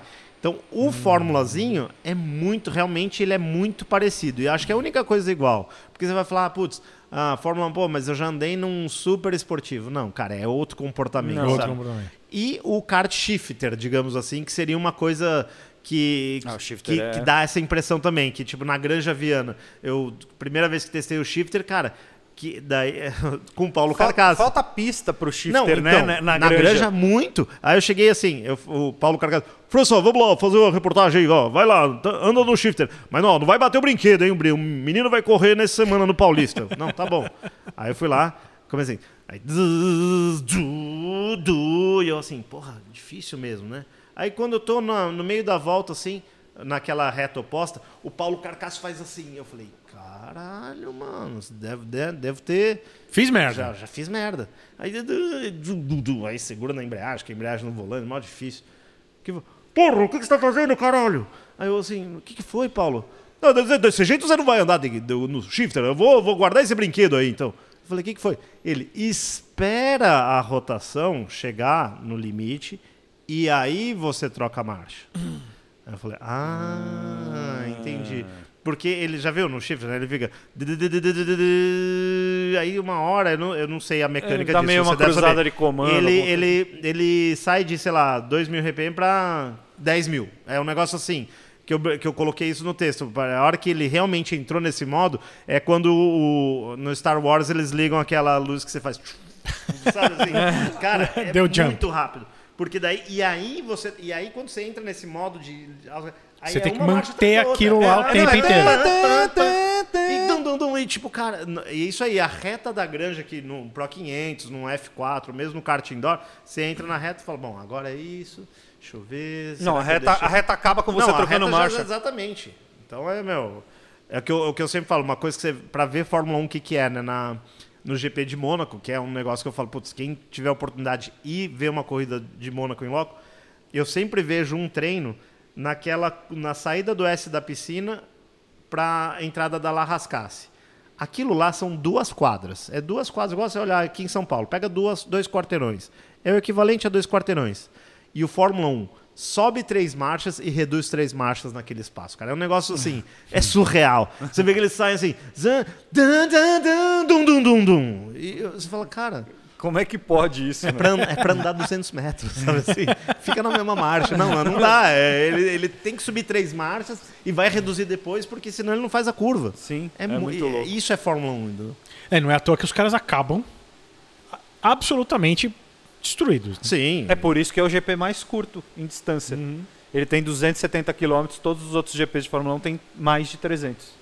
E por isso A que- distância do GP de Fórmula 1 é definida por isso. 300 km acaba. Quantas voltas dá 300 km nessa pista? É isso. É. Em Mônaco não, são 270, porque senão E por isso que você vê, Tá o Senna tem o recorde até hoje, meu. O Senna ganhar seis corridas, na verdade ele estava liderando, ganho- podia, podia sete, ganho a oito, uma outra foi garfado. É. Então, assim, de oito corridas, ele te- fez dez corridas, quase ganhou oito. É, e na época, a maioria das vitórias dele, tudo na mão, né, cara? Então, meu, impressionante. é inacreditável. O que que você é? Eu tava vendo, ah, isso aqui tá indo ao ar depois, bem depois, mas o- neste final de semana, ontem, teve a corrida do GP da França. Ah, e que não vai ter mais no ano que vem. Verdade. Estão cogitando não ter Spa. Ah, o que, que você acha dessas. Eu, eu senti um pouco nostálgico nesse momento, quando falaram isso, e, e- e dá uma certa dorzinha no coração de falar, porra, são pistas Sim. Clássicas, né? absu- a- absolutamente clássicas. Cara, não tem Não, Spa não pode ficar de fora. Eu acho que, assim, Paul Ricard, eu, eu gosto, tá? É, não, não só porque, claro, tive a experiência de andar de Fórmula 1 e tal, mas eu acho que, assim, me remete também aos anos 80, Senna e Prost. Uhum. É, é uma pista num lugar incrível também, que quem já teve a oportunidade de ir é no meio da Provence, lá, uma região super bonita na França, perto da, da Riviera Francesa. E, assim, eu, eu sou muito mais uma corrida na França do que uma corrida, sei lá, na. É, na China. Exatamente. Que é o que está acontecendo. É, e aí assim, ah, mas Arábia é importante. Saudita. É, importante é, na Arábia Saudita, assim, nenhum sentido, entendeu? Então, Uhum. é, e já que o calendário tem Você sabe que 23 a Aramco- corridas, pô, como que não pode ter uma corrida na França? E assim, entre. Eu já fui em Ma- em Manicure também. É, o Ricard é muito melhor, entendeu? É claro que, sei lá, então faz um GP de rua em Paris, se for o caso, sabe? Faz um circuito de rua. um eles estão falando né, em Nice, por exemplo. Beleza, mas não pode ter. Agora, e ao mesmo Mas com tempo. uma pista tão boa, por que você vai fazer um É, GP de não, rua? É isso que eu não entendo, e cara. Spa, e a mesma coisa também. Spa, cara, tipo, meu, é, é, é um lugar que, meu, todos os pilotos gostam. Acho que, assim, a Fórmula 1, ela é um pouco erra nesse sentido também de, de, de, sabe, isso aí. Ah, vamos lá fazer... Que nem, não fui no GP de Miami. Os caras falaram, falaram que foi legal. Ah, é bacana ter um GP de Miami. Agora vai Mas ter um GP em Las em Vegas. aí vai ter um si. GP em Áustria, assim, três corridas nos Estados Unidos, sabe? Tipo, pá, mas é porque o mercado é importante. Ah, pô, faz É, duas acho que estão tentando não, convencer né? É na força, né? É, Porque exato. a Fórmula 1 nunca foi forte É. lá, né? Então engole Fórmula 1 aí. Não, mas é a história, e- eu, fo- foi o que eu te falei da NASCAR. No mesmo, no mesmo final de semana, na mesma hora, teve a, a Fórmula 1 e a NASCAR. Na mesma hora. É. Velho, a NASCAR comeu a Fórmula 1 com farinha em Sim, audiência. claro, mas e isso, é é, óbvio. isso é normal. Isso é óbvio. Não, e outra, eu e a acho... NASCAR estava em TV fechada, a Fórmula 1 em TV aberta. E uma outra coisa, né? Estamos aqui, o especialista em NASCAR não, não vai me atirar pedra, mas eu acho assim, não tinha que correr 23 corridas a Fórmula 1. Eu acho que assim, tudo bem que eu sou nos- nostálgico da época de 16 corridas. O número mágico era 16, cara. 16 corridas. Eu, assim, não sei vocês, eu sinto às vezes aquela coisa assim, sabe, do. É, tem um nome dessa síndrome que é, é Fear é, of Missing, Missing out. é. Uh, FOMO. FOMO, É é. FOMO. Cara, Fórmula 1 é isso, porque assim, é todo fim de semana. Então, às vezes, sei lá, eu viajei ou eu tô trabalhando na Stock Car que tá batendo com a Fórmula 1. Cara, não vi direito a Fórmula 1. Eu fico falando, cara, não vi direito a Fórmula 1. Pô, porque tem toda hora. Então, a Fórmula 1 era assim, sendo 16, talvez assim, é pouco. Faz 18, cara. Mas assim, putz, é um GP. Assim, é entre março e novembro, é um fim de semana sim, um não. Um sim, um não. Sempre funcionou isso, cara. Tipo, é, é, é claro que quanto mais GP, mais se fatura. Mas, uh, lógico. Não é nem, não Só neste falando em ano. questão de faturamento. Só- pra quem gosta, quem tá em casa assistindo... Não, é, é isso. puta, é, eu- talvez eu, por- gostaria que tivesse 36, que nem Eu tem a sei, NASCAR. então, É, mas, pois é. mas, Talvez aí- você, mas você rola fato de- um, tipo, sabe, o futebol. É, A NASCAR é outra história. Eu tava te zoando, mas É, é, é, assim, não, é, é- outra é história. é. Tô falando a Fórmula 1, que é um esporte global e de viagem. Eu acho que assim, tinha que ser um negócio. Por que, que a gente é, é fã da Copa do Mundo? Faz uma Copa do Mundo todo ano pra você ver. Não, Estão querendo fazer a cada dois anos. Então, eu já acho um Eu tiro acho no pé horrível. também. É, Cara, É. Copa é um negócio que te marca a geração. Você fala, meu, naquela época da Copa, ah, eu estudava em tal colégio, eu fazia isso. É tipo, aí você passa quatro anos, você já é outra Não, e você pessoa. lembra onde você tava vendo o É, jogo. exato. É que eu acho que a gente, tem, Copa, a gente tem no esporte uma coisa que a, que a gente viu nos carros. Vou fazer esse paralelo. Pode fazer. Ousado esse paralelo, mas vou fazer. Ousado, muito bem. Eu acho que a gente viu nos carros. Os carros pequenos, eles foram sendo tirados de linha. Uhum. Tanto que hoje a gente tem aí o Mob e o Quid. Sim. Só. Só. Então, foram crescendo. Foram crescendo. Então, você pegava o Golf, hoje o Golf de 2000 tem o tamanho do Polo de hoje. É, verdade. Então, o Polo cresceu pra caramba e, É e cobriu esse espaço. Os, caras, os carros foram crescendo. Eu tenho uma- a, a sensação que estão querendo fazer mais ou menos isso com o esporte. Os pequenos, os, os menores, deixa, deixa quieto. Ah. Então, assim, estão querendo criar uma liga. eh, vai, falando de futebol, estão querendo criar uma liga. Uma liga diferente para uma Copa do Mundo de dois em dois anos. Já fizeram uma liga europeia que vai ter de dois em dois anos, que já estão pensando em chamar Argentina e Brasil. Ou seja, Acabou, né? vai ter série C, B e A. Ou seja, O que, que é? Tipo Acabou. uma Eurocopa com Série C, B e A? É. Rolou este ano. A primeira. Hum. Então os, os dois últimos já caíram. E, e, enfim, foi Sim. todos os times da Europa. Eu acho que é isso. Estão É, tentando, estão tentando trazer o que é grande, porque é o que o pessoal vê hoje, e vai abrir o espaço lá depois. Vai É. ter alguém falando, olha, não, peraí. É, e Vamos- como você falou dos carros, aí você não vai ter mais escolha, né? Você vai falar, cara, é, é- a vida é assim agora. É isso. E eu acho que vai é. perder o, o fator uau. É. Você acaba perdendo esse fator uau. É. A Fórmula 1 é porque você trabalha em corridas. Aham. Então, vocês dois. Você né? tá ocupado na hora da Sim, Fórmula 1. Vocês sim, estão sim. ocupados na Fórmula Claro, 1. verdade. É, para mim, Não, eu acho legal. É, sem dúvida. Eu acho muito legal. Entendeu? Porque não, eu eu- assisto. eu assisto Fórmula e, e eu hoje, e eu vou dizer, eu acho que talvez por esse fator e outros também, nós tivemos recorde de, de público Sim, todos. Em todas as corridas este ano. Eu fui no Canadá, tava lotado, Absurdo, assim, como nunca esteve lotado. Mas também tem um lance de que desde 2019 não tinha corrida. Por causa da pandemia não teve no Canadá, né? Então Montreal voltou a receber. Não, tinha uma mas porrada de teve, brasileiro. Teve. Onde foi que foram 400 mil pessoas? Espanha, não foi? Foi na Espanha, não. Montreal tinha 400 mil no fim de semana inteiro. Não, Não, mas, mas teve outra na aqui, Europa. Outro dia aqui. Tá. Que também. Foi, foi Montreal. Áustria, né? Áustria. Áustria. Áustria. Na Áustria. E eu hoje, por exemplo, eu vivo com uma pessoa que nunca ligou pra isso. Sim. Nunca, absolutamente nunca ligou pra isso. Hoje, ela me acorda Legal. e fala: Ô, vai Fórmula começar a 1. corrida, vamos lá assistir. É, isso é. Cara, é, eu isso acho não tem preço. que Isso isso é verdade. é esse o ponto. Não. Eu acho que a Liberty Media fez da Fórmula 1 um, uma, algo Outro patamar. interessante de se ver, voltar a ser interessante. Não, isso é fato mesmo. Eu Para pessoas que não estão nem aí pra isso. que é meio que quem eles têm que atingir para vender dinheiro, né? É assim, isso. é- É. Sabe uma coisa que eu reparei que a Liberty Media fez também, a diferença de Bernie e coisa que assim, fui pro Canadá agora, né? E você quando tem uma credencial de imprensa, você fica dentro do paddock. E durante muita é, muitos anos, você você sabe disso, é tipo os pilotos estavam nem aí para quem tá no paddock. Tipo assim, porque quem tá no paddock, ou mecânico, ou outro piloto, ou jornalista. Então para eles, esses caras assim, meu, Agora, a Liberty trouxe é, o, o convidado VIP para dentro do paddock. Porque antigamente, eu sei porque, meu, cubro Fórmula 1 já há 20 e tantos anos. O cara tinha um camarote, ele tinha direito a uma visitação ali na frente do box para ver o carro. Aí vinham os caras tocando, os caras igual gado. Tipo, ó, acabou o horário da visitação, vamos Igual embora, não sei o quê. Como é na Stock. Aí, cara, o que, que eles fizeram? Os caras perceberam. Mas aí falou: não, mas eu queria estar ali dentro do paddock vendo como é que é. Não, não, ali só pra quem tá trabalhando. Aí a Liberty falou: não, peraí, não, como assim só pra quem tá trabalhando? Isso, coisa do esporte americano. Isso esporte aqui amer- dá pra gente A fazer. NASCAR É, e a Indy sabe. são. Não, a. NASCAR, a os primeira- pilotos ficam ali, Não, os, a- caras, eles- fazem, eles os vêm- caras fazem, fazem churrasco no meio do Não, circuito, o- cara. É, na os primeira- caras vêm cara é de animal, pés, velho. A primeira NASCAR que eu fui ao vivo, né? Tipo, eu tava lá cobrindo a época do Miguel Paludo.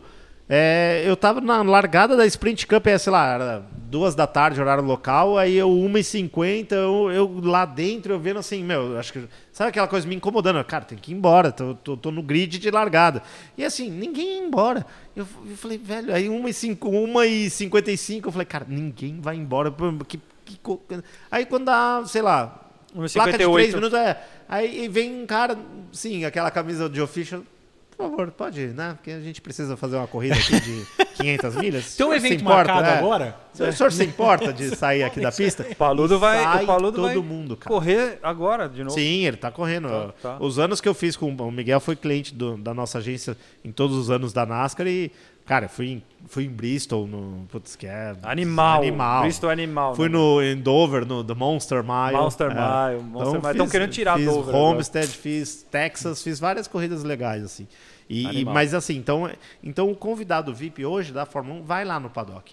E por quê? Porque eles perceberam isso. Falou, cara, não adianta nada. Esse cara, você tem que criar um desejo. Eu entendo que a estratégia do Bernie Eccleston era, quanto mais exclusivo, mais as pessoas vão querer vir. Uhum. Certo? Mas não pode ser tão exclusivo a ponto do cara Virou não conseguir vir. É. Não pode, é, cara- não pode ser tão Porque exclusivo quanto antigamente você falava, excludente. cara, eu tenho todo o dinheiro do mundo, quero entrar no, no paddock da Fórmula 1. Não pode. Cinco anos atrás, não pode. Eu lembro, eu trabalhava pro João Adib na época da Fórmula 1 e, tipo, meu, ele falava pra mim, Franz, meu, como é que eu faço pra ir na Fórmula 1? Cara, Compra ingresso. você é o João Adib, meu, não é possível que você não consiga ir. E aí, assim, é, ele, ele aí acab- acabou que ele patrocinou o Felipe Massa e o Felipe Massa arrumava uma credencial dele, Felipe Massa, para ele, em, pro João Adib entrar no paddock. Hoje eu tenho certeza que você, peraí, não, a Lavitão, a CIMED é patrocinadora da Williams? Não, peraí, então, ó, tá aqui o credencial o nome dele, com o- a foto dele, ó, aí você vai aqui, você vai andar. aqui. Quantas pessoas você quer? Três? Tá aqui, ó, três credenciais para você, porque tá trazendo dinheiro pro evento. Você sabe que eu nunca fui, eu nunca fui no GP Brasil como imprensa? É, porque é difícil Nunca mesmo. fui. É, Não, é- nunca nem é- tentei. É, o GP mais difícil, é o GP mais difícil do ano de arrumar credencial. É, porque todo mundo quer ir. E é exatamente isso. Mas esse ano Talvez esse ano eu É, consiga. Pelo amor de Deus, né? Talvez. Se trabalha na casa e não for, é, eu vou ligar pro Saad lá, pô. Liga ô, pro Johnny, Reginaldo Johnny, Leme. Johnny, Johnny. pelo amor de Deus. Vamos ver. Talvez esse ano. E o Senna, Cena. como veio a, a, a TV? Começar o livro, né? É, primeiro livro. o livro. Cara, o livro foi O engraçado. livro eu tenho autografado. É, você, tem, você tem, Paulo? Vou Não, te eu não recebo. Eu, aliás, é uma coisa que eu vou falar aqui, porque ninguém nos ouve. Eu não recebo nem mais e-mail da FIAC, cara. Ah, não, mas é porque ela tá paralisada. Desde a pandemia. Ah, então tá bom. Pior Me é sinto tá menos, menos não, triste. Pior é que é, mas a gente tem que consertar isso. Não, cara, a ideia do livro foi muito louco, né? Tipo, eu fiz jornalismo na USP, como eu contei aqui. E aí, ahn, eu em 2004 ou 2003, se eu não me engano, cara, eu. Aí, ah, o Burt saiu da Fórmula 1. Aí eu meio que fiquei desempregado, né? Porque eu tinha uma agência que fazia prestação pro cara. E o cara Só saiu da ele? Fórmula 1, é, aí eu tava zerado. Então eu falei, cara, o que, que eu faço? Eu vou voltar pra Folha, volto pro Estadão, tento um lugar na Globo. Cara, sabe quando você fica totalmente perdido? E o Burt virou só piloto de teste. E ele então virou não pelo teste, ele não, de- ele- ele não poderia ter assessoria, porque ele era da Ferrari. Eu falei, cara, o que, que eu vou fazer? Aí, meu, aí em 2003 eu falei, quer saber? Vou pegar e fazer um ano sabático e vou fazer mestrado. Daí, né, uma coisa que... ah, porque, olha, e olha só isso, né? Tipo, quando você tá né, mal, né, meio para baixo mesmo, você fala assim, você pensa, cara, pelo menos você ter uma, uma- posso ter uma carreira acadêmica que é um- uma garantia de alguma coisa. Eu estava pensando nisso.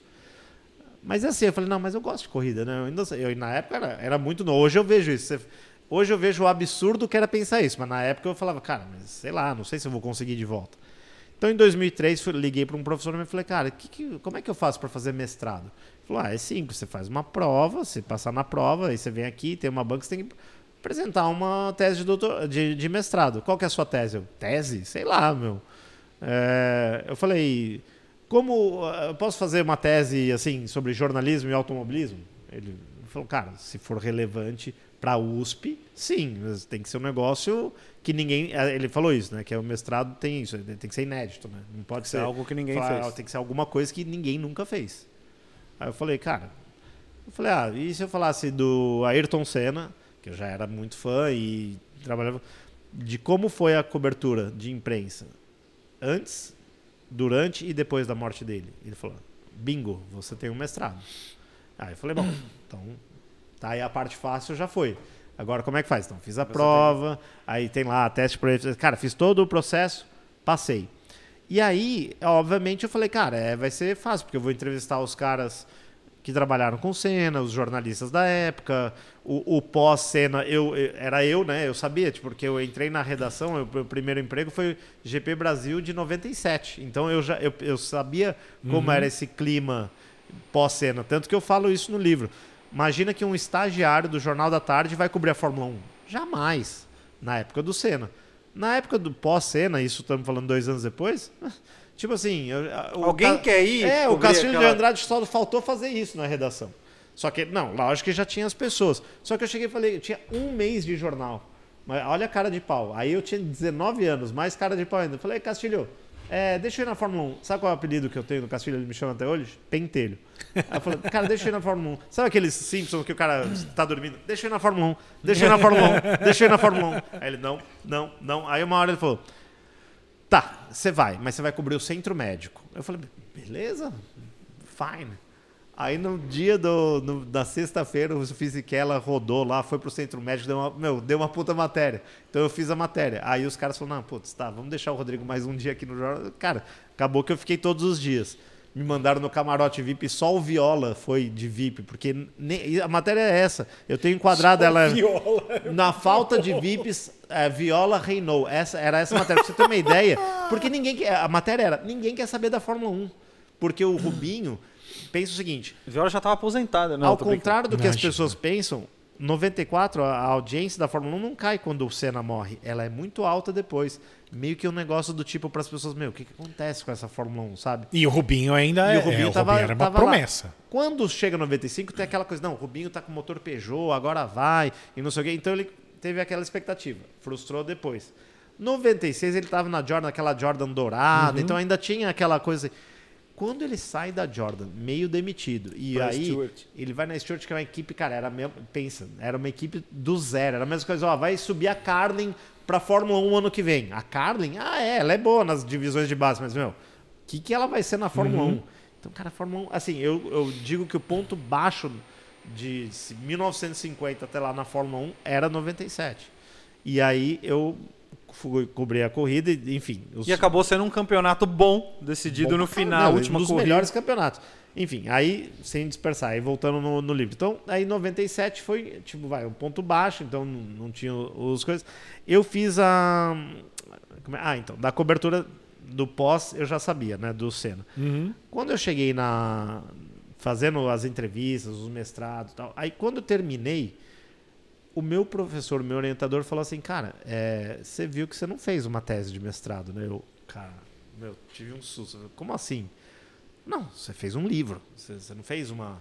Porque para eu fazer a, a, a tese, o que, que eu fazia? Então ele falou assim: ele falou, cara, não adianta para USP, Ayrton Senna e nada é a mesma coisa. Você tem que explicar quem é o Ayrton Senna né, na sua tese. Óbvio que os caras sabem quem é, mas tem que falar por que, que ele é relevante. Para falar por que ele é relevante, você tem que falar por que a Fórmula 1 é relevante. Para falar por que a Fórmula 1 é relevante, você tem que falar o, o- como que o automóvel surgiu, as corridas surgiram, como é que o Brasil se inseriu nisso, como que a cobertura começou. Então, o meu livro, né, você sabe, ele conta é, didático para chegar nesse ponto do tipo, metade do livro é, bom, ah, chegamos ao Ayrton Senna. Agora eu vou explicar o que, que ele fez na Fórmula 1 e aí depois eu falo da relação Mano, empurra esse com a mídia. pra frente. Você tá passando com o cotovelo dois centímetros. então, é só para só pra prender a atenção do, do, do telespectador. Quem estiver vendo em vídeo.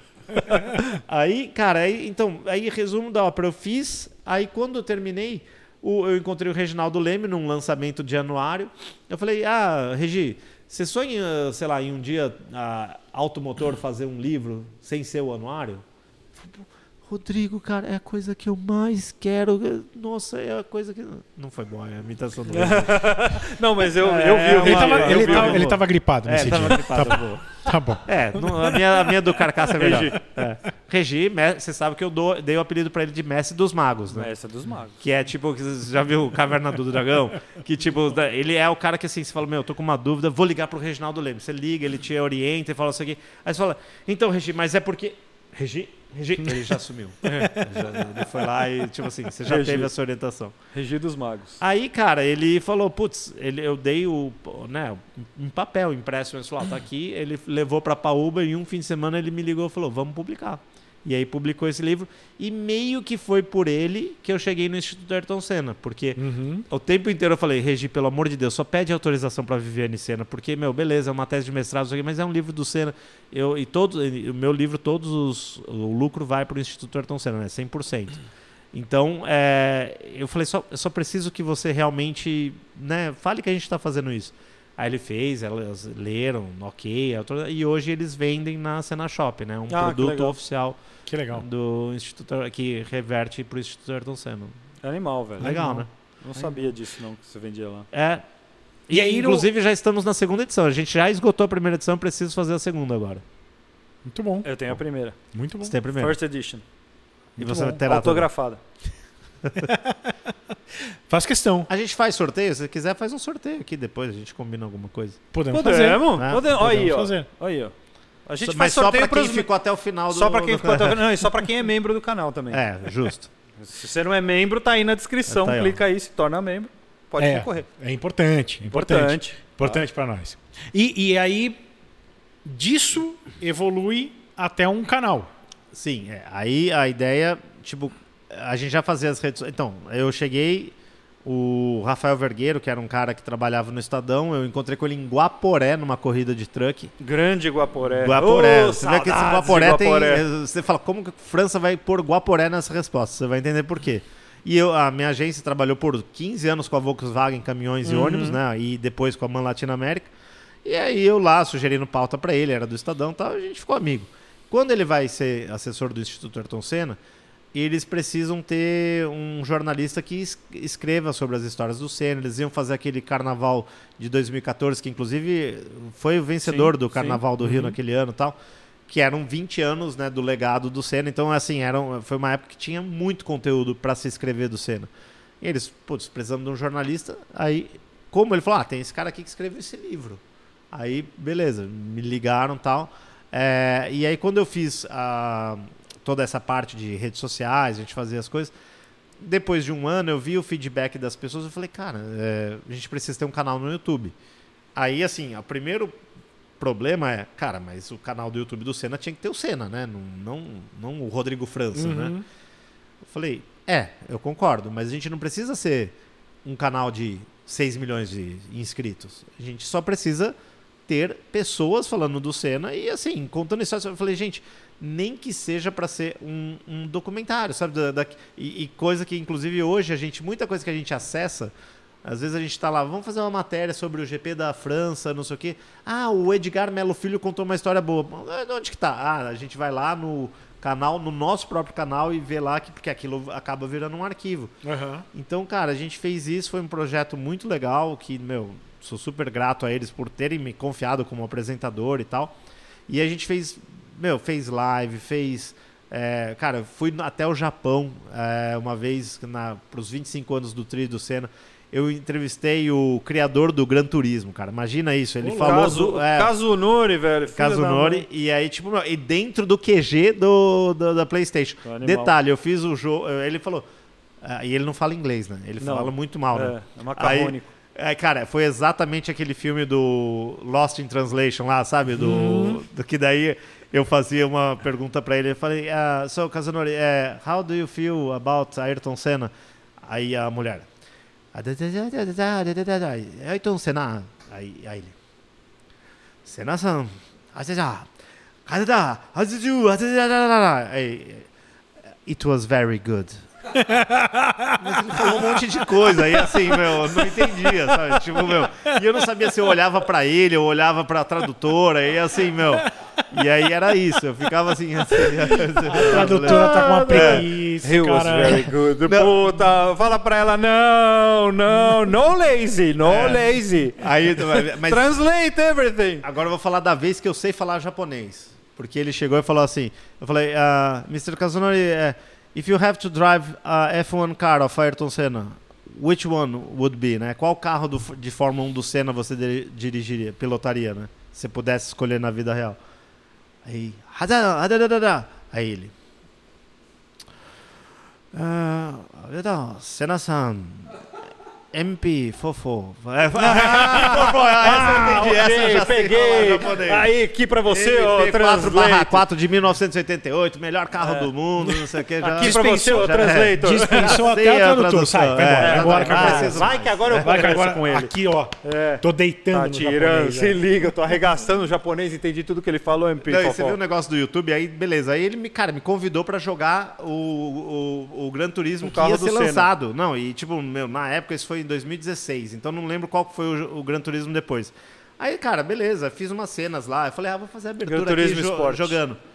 Cara, o nosso vídeo viralizou numa comunidade de gamers, assim, porque tinha um frame do, do jogo que não tava Ai, revelado e o volante do carai. PlayStation. Que ele falou, cara, esse, esse deve ser o volante. Olha aí os caras. Então, assim, olha que louco. Que, tipo, meu. o Não, cara é, pra esses caras são E ele falou assim: ah, é o canal do Senna, ninguém vai ver isso aí mesmo. Então, de- deixa É. o cara fazer aí no nosso protótipo. Falou, e, meu, tem 7 milhões de, vídeo, de views esse vídeo não, hoje. e, cara, e, e pior que ainda, eh, os caras pegaram o trecho, não va- nem contou pra gente. Eles pegaram e ficou, sabe, circulando em, em fóruns sei. e não sei o que. Alguém que depois Puta. me avisou falou, cara, você teve isso. Mas foi muito legal. E foi engraçado que nesse dia eu fui de metrô pra lá. E a assessora de imprensa da PlayStation falou: mas, mas, mas você pegou o metrô em Tóquio? Eu falei: meu, o metrô de Tóquio é muito mais fácil de entender do que o metrô de São Paulo, porque ele é, ele é numerado, né? Então, se você quer. Então, como se os números. É só você quer. ah, o me- o metrô é 32, você tá na estação 21, você tá, tem um negocinho assim: é 21, 22, 23. Tipo, é muito fácil de pegar. E, é meu, é uma né? experiência Sem pegar o metrô em. Tóquio, né? Sem Porra, nomes, números, dá pronto. números. E a saída tem um númerozinho também, é uma maravilha. Nossa, Mas não me perdi em em Tóquio. É tipo o metrô de Londres. É porque aquilo não é se difícil. perder É. em Tóquio é difícil. Ah, e, eu- e outra, putz, não sei se temos tempo, mas contada a história. Entrevistei Roger Penske mesmo, o capitão. Ele. ele... The Man, The, The, Myth. Man. Tipo, meu, esse vídeo, aliás, depois vou deixar o- um link pra vocês, porque esse Pra vídeo falar é muito sobre, legal. sobre a Sobre o famoso teste dele em Teste 92. E aí, assim, cara, isso, isso foi também totalmente aleatório, porque eu mandei um, um e-mail pro Willy Herman na época, né? Eu falei que eu tava trabalhando com o Matheus Leist, e o Leist ia correr na, em Gateway, na, na Indy Lights ainda. Ah. E ele, eu, eu falei, e eu falei assim, pô, é- dá pra fazer alguma, a gente indo por Detroit e depois indo pra lá? Aí ele falou, pra quê? Porque, cara, eu tenho uma, queria ver se eu te- entrevistava o Roger Penske. Ele falou, meu, você não tá entendendo, se você for, eu, tipo, pago a sua viagem, a gente vai junto, e, meu, porque imagina a garagem do Roger Penske, né? Nossa. Aí, beleza, fomos lá, Ricardo Lename estava nessa também. Ah, porque ele tava É, morando lá. né? É. E aí a gente foi lá e entrevistou o, o- a- Não, aí depois assim, a gente ia teoricamente ver o carro. Ah, o Willy Herman fez a ponte com a assessoria da Penske. Ele falou: Não, a gente vai mostrar o carro para vocês. A gente tá lá num lugar que você só não Ah, pode porque o divulgar. carro tá lá O carro está em Detroit, na garagem particular de Mr. Roger Penske. só. E assim, e tanto que você vai lá. Não, assim, e ele tem pouco carro. esse é o esquema que, tipo, quase colocaram um capuz, não sei o quê, porque, meu, não tem nada escrito. Você chega lá, é um galpão lá no meio do, Do da, da periferia de Detroit lá e quando você vê, você abre lá, meu, La Ferrari, Porsche 919, É, carros tem- de ele tem- corrida. é, ele tem pouco, ele tem pouco carro. Cara, ele é meio, meio ele zoado é- o galpão dele. Ele tem o quê? Uns 300 carros lá? É tipo isso aqui vezes, Vezes sete. sete, sendo que isso aqui é muito legal, né? Então, assim, aí só que a gente foi lá ver o carro da Fórmula, da Fórmula Indy. Aí, cara, chegamos lá, é, e aí a- o, o assessor, ah, a gente vai tentar ver se Mr. Roger Penske himself consegue dar a entrevista. Cara, ia ser legal, né? Ia ser bacana. Porra, lógico, ele tava lá no dia, né? Ele tava lá e ele só. Depois eu descobri que ele foi lá só pra isso. Caramba. Olha a moral. E, e, assim, não a minha moral, a moral de Ayrton Senna. E quando a gente chegou lá, cara, foi muito legal, que isso não foi combinado. Eu até pus isso no ar. Ele falou: Ah, e já que você veio aqui, né, representando a família Senna, eu trouxe aqui os dados da telemetria e as anotações particulares que o Senna preencheu a mão aqui no coisa pra você levar pra família. Aí eu assim. "Ah." Meu Deus. Aí tem lá do ver o fator uau. Eu falei, cara, uau! Tipo, eu falei, não, thank you so much, não sei o quê. Tipo, eu fiquei sem palavras. E, cara, e os caras guardaram isso até hoje. Como é imagina. que foi o teste? Ele andou bem? Cara, eu, no- no- eu- depois eu vi a folha, né? Ele enfiou meio segundo no Emerson Fittipaldi, que era o titular do carro, num circuito de 40 segundos. Ele claro, era você pode ruim, falar que o Emerson ruim. não tava. Ele, o Emerson, o que, que ele fez? Ele meio que fez o setup e falou: Ó, beleza, agora é daqui pra frente. E o Senna foi lá e cravou.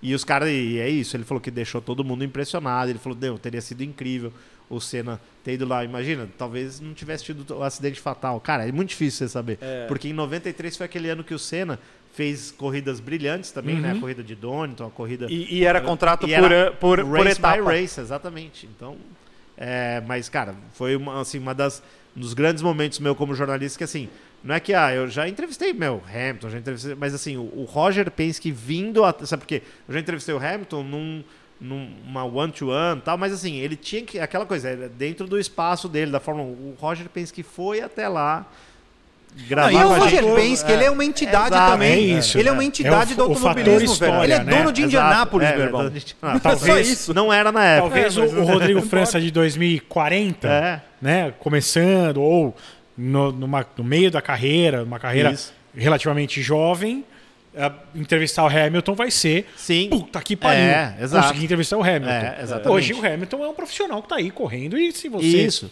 Tá cobrindo essa, uma, essa É, não é categoria, tão você vai ter difícil, essa- né? Exatamente. é. Você pode ter essa, Isso. esse contato, né? Mas, porra, o cara... É. Não, então por isso que foi incrível. Então, então o Senna. E fora isso, é, a gente, o próprio Galvão, que a gente fez duas. te- Teve que dividir em dois papos com ele. Nossa, cara. Então, isso foi muito legal. E até hoje eu vou no autódromo, assim, isso que a gente parou na pandemia. Então faz uns dois. A gente atualiza vídeos assim. Agora mesmo eu pus essa semana um vídeo do Abel Ferreira aqui. O técnico do Palmeiras foi lá, visitou, ele falou sobre Portugal 85, quanto que o Senna inspirou ele também. Não.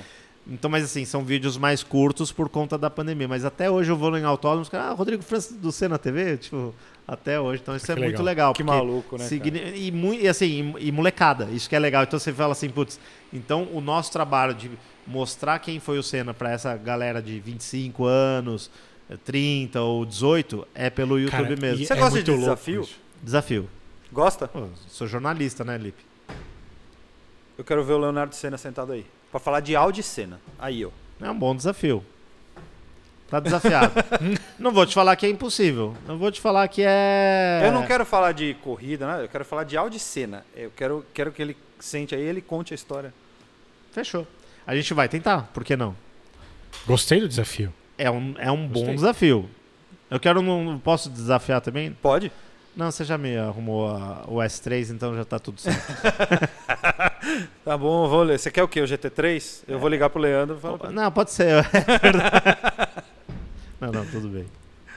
Ai, cara, olha, Rodrigo França, você tem mais perguntas pra falar? Não, não, eu só ia fazer um adendo em relação Pode? ao Senna. Pode falar. Não, que é, é, nós, talvez a gente não tenha, a gente não tenha noção do que é não saber ver o Senna. É. Eu tenho, o meu cunhado tem 10 anos a menos do que eu. Quando o Senna faleceu, eu tinha 12 anos. Ou seja, Não, Ele tinha dois. tinha dois. Não sabia nem o que, que era a corrida. E eu falei pra ele uma vez, eu falei assim, cara, você lembra do Senna? É. aham. Ele falou assim, não, claro que não. E é muito louco isso pra mim. É. E, é, e o cara. E é, aí é que eu acho que vem a grandiosidade desse cara. Né? Não de um, uma das partes, né? Sim. Que pessoas que não viram aquilo, Ah, não viveram aquilo, sim. O Mochon não tem tatuado no braço É, o tempo sim. da volta? não, Sabe quem é o Maurício Mochon, que era Sim, assessor sim. da, da... Então, não ele tem... viveram aquilo, não lembram o que é aquilo. Porque a gente viveu aquilo. É. A gente via todo domingo aquele cara correr. E, e no mundo inteiro, né? E a gente tava no mundo É, inteiro. Quando ele É morreu, foi aí. um membro da família que nós A perdemos. gente, a gente estava inserido nesse contexto. Ah. A gente viveu aquilo. Talvez seja explicar para para minha filha o que foi a pandemia. É. É, é Né, tipo daqui isso. 20 é, eu anos. já pensei nisso. Não, e, e sabe uma. O, o Senna fala assim, tipo, eu sou muito fã de Beatles, por exemplo. Eu acho que é, é nesse também. nível. Eu Então, gosto. assim, não sou muito fã, mas eu é. gosto muito. você pega assim, tipo, eu nasci em 78. Então é exatamente isso. Eu tinha dois anos quando o John Lennon é, morreu. Foi 81, né? Foi Dezembro de 80. 80? É, Então, 80, assim, 80. E eu tinha oito. Eu nasci Eu não oito anos depois do fim dos Beatles. Então, assim, Uhum. teoricamente era pra eu ignorar ou falar, ah, sei, ah, já ouvi na rádio. Mas eu tenho essa coisa de, meu, cara, quero saber tudo, quero ler, porque realmente, assim, eles colocaram. Eles não estão no patamar da música, eles viraram em outro patamar. Eu falo É, isso. é outra O coisa. o Ayrton Senna não é o patamar do esporte. Ele é outro patamar. Ele é um patamar que é onde habita é, Beatles, onde habita um Fusca. Você fala, ah, você não gosta de carro. Mas você sabe o que é um Fusca. Sim. É Uhum. tipo isso. Ele, é- ele tá nesse patamar. É um negócio que, mesmo. E, e- é o que eu falo. No livro, bastante isso. Muita gente acha, ah, mas é no Brasil, porque tinha a Globo e não sei o que. Falo. Cara, meu, você vai no mundo inteiro. Eu, por, por esse trabalho que eu vou nas corridas, várias vezes eu. Ah, não, tava, não vai longe. Eu tava com essa jaqueta aqui na, na, na- no aeroporto no Canadá. Chega uma senhora, sei lá, de 60, 70 anos de idade. Ela, He was a very good driver. Eu falo, ah, ah, um bom piloto, né? O Senna. Aí não, eu não entendi. Eu, quem? Tipo, sei lá, que às vezes tinha alguém lá, o Esteban Ocon, por exemplo, tava na nossa frente na fila. Eu falei, ah, quem não? O Senna. Eu falei, ah, que legal. Aí ela falou, não, porque a minha filha, é, ela era pequenininha, e o Senna eu, é, deu um autógrafo pra ela no GP de Mônaco, ele acabou ganhando aquela corrida em 93.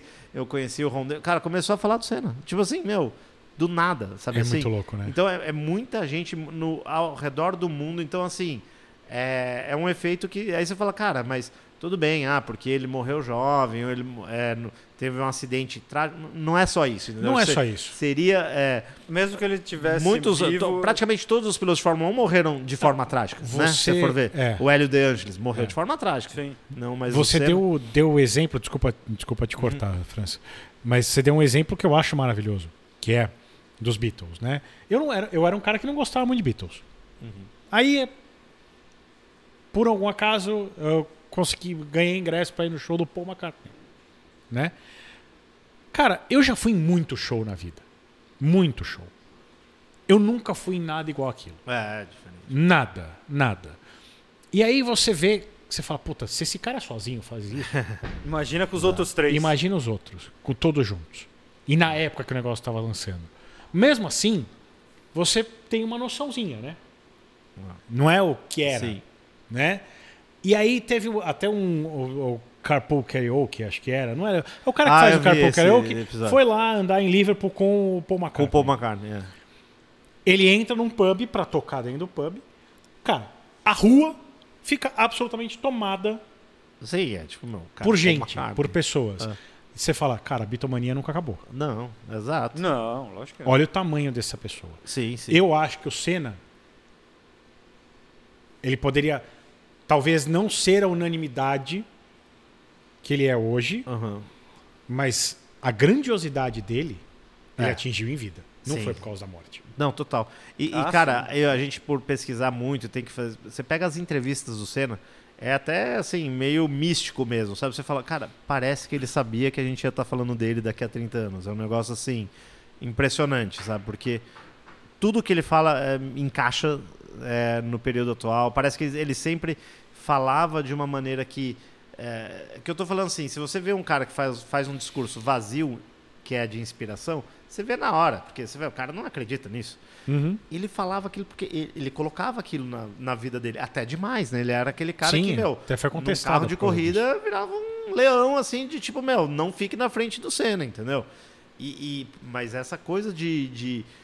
que eu tô falando, parece que tudo que ele falava era como se ele tivesse essa noção do tipo, ó, cara, é, a gente tá em outro patamar Eu mesmo. sei onde eu sabe? tô. É, exatamente. É, é, eu É muito eu louco, acho né? isso. Não, e, e um cara que ah, não era um cara expansivo.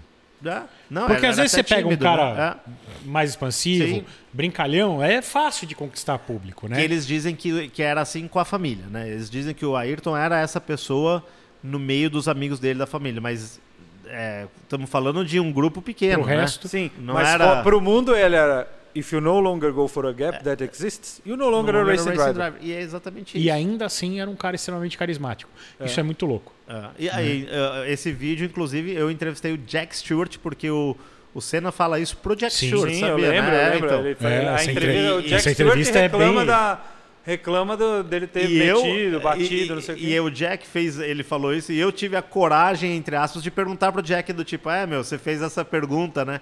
E ele falou que, na verdade, todo mundo tinha medo de falar com o Senna, porque falou, cara, não, como é que eu vou fazer essa pergunta? E ele foi lá, ele era tricampeão do mundo, teoricamente ele podia falar, né? E Mas, tomou uma obviamente, isso eu invertida. falar, tomou o X, né? Quis ultrapassar, meu amigo, ó. Ultrapassou e porque passou a do resposta foi, cara, virou um mantra, né? E é, meu, qualquer um que já, quem estiver vendo a gente sentou num kart indoor já sabe, meu. É, cara. Meu, Pelo amor de tem Deus. isso né? aqui de espaço, o kart é cabe, isso aí. Você pode errar o cálculo. Às vezes eu, eu falo. Pode? Os Eu caras falam muito. pra mim assim: ah, pô, Fran, você é agressivo no kart. Eu falo, o quê?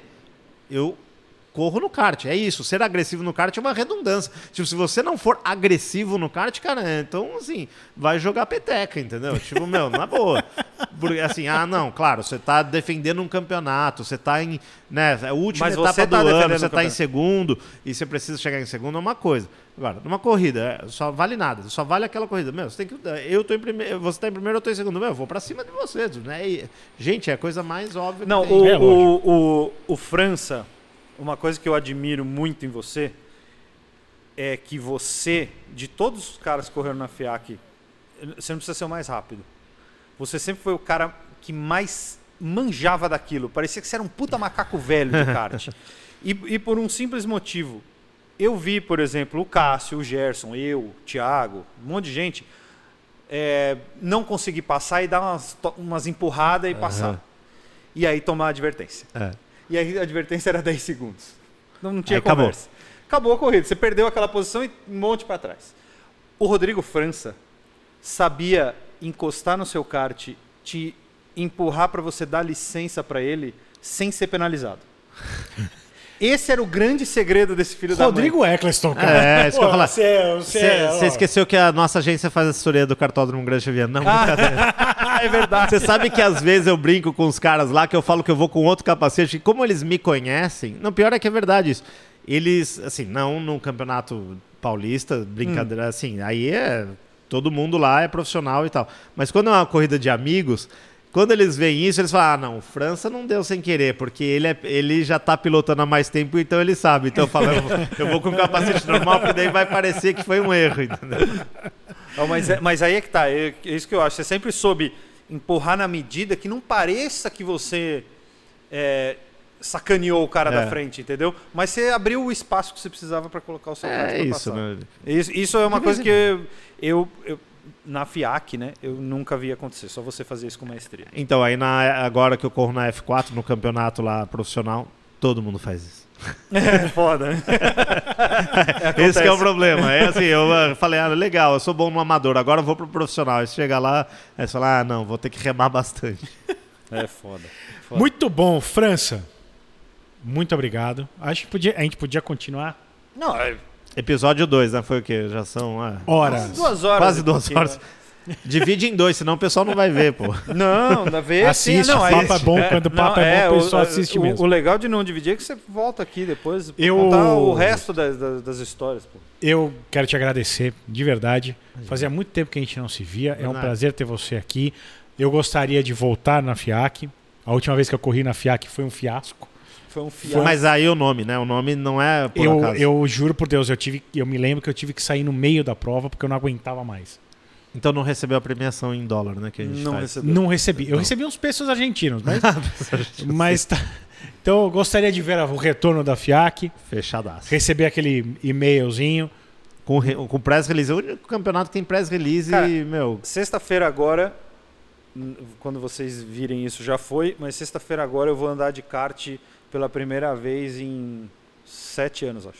Então, eu te falo já agora. Vai ser como se fosse a primeira vez. É, eu sei.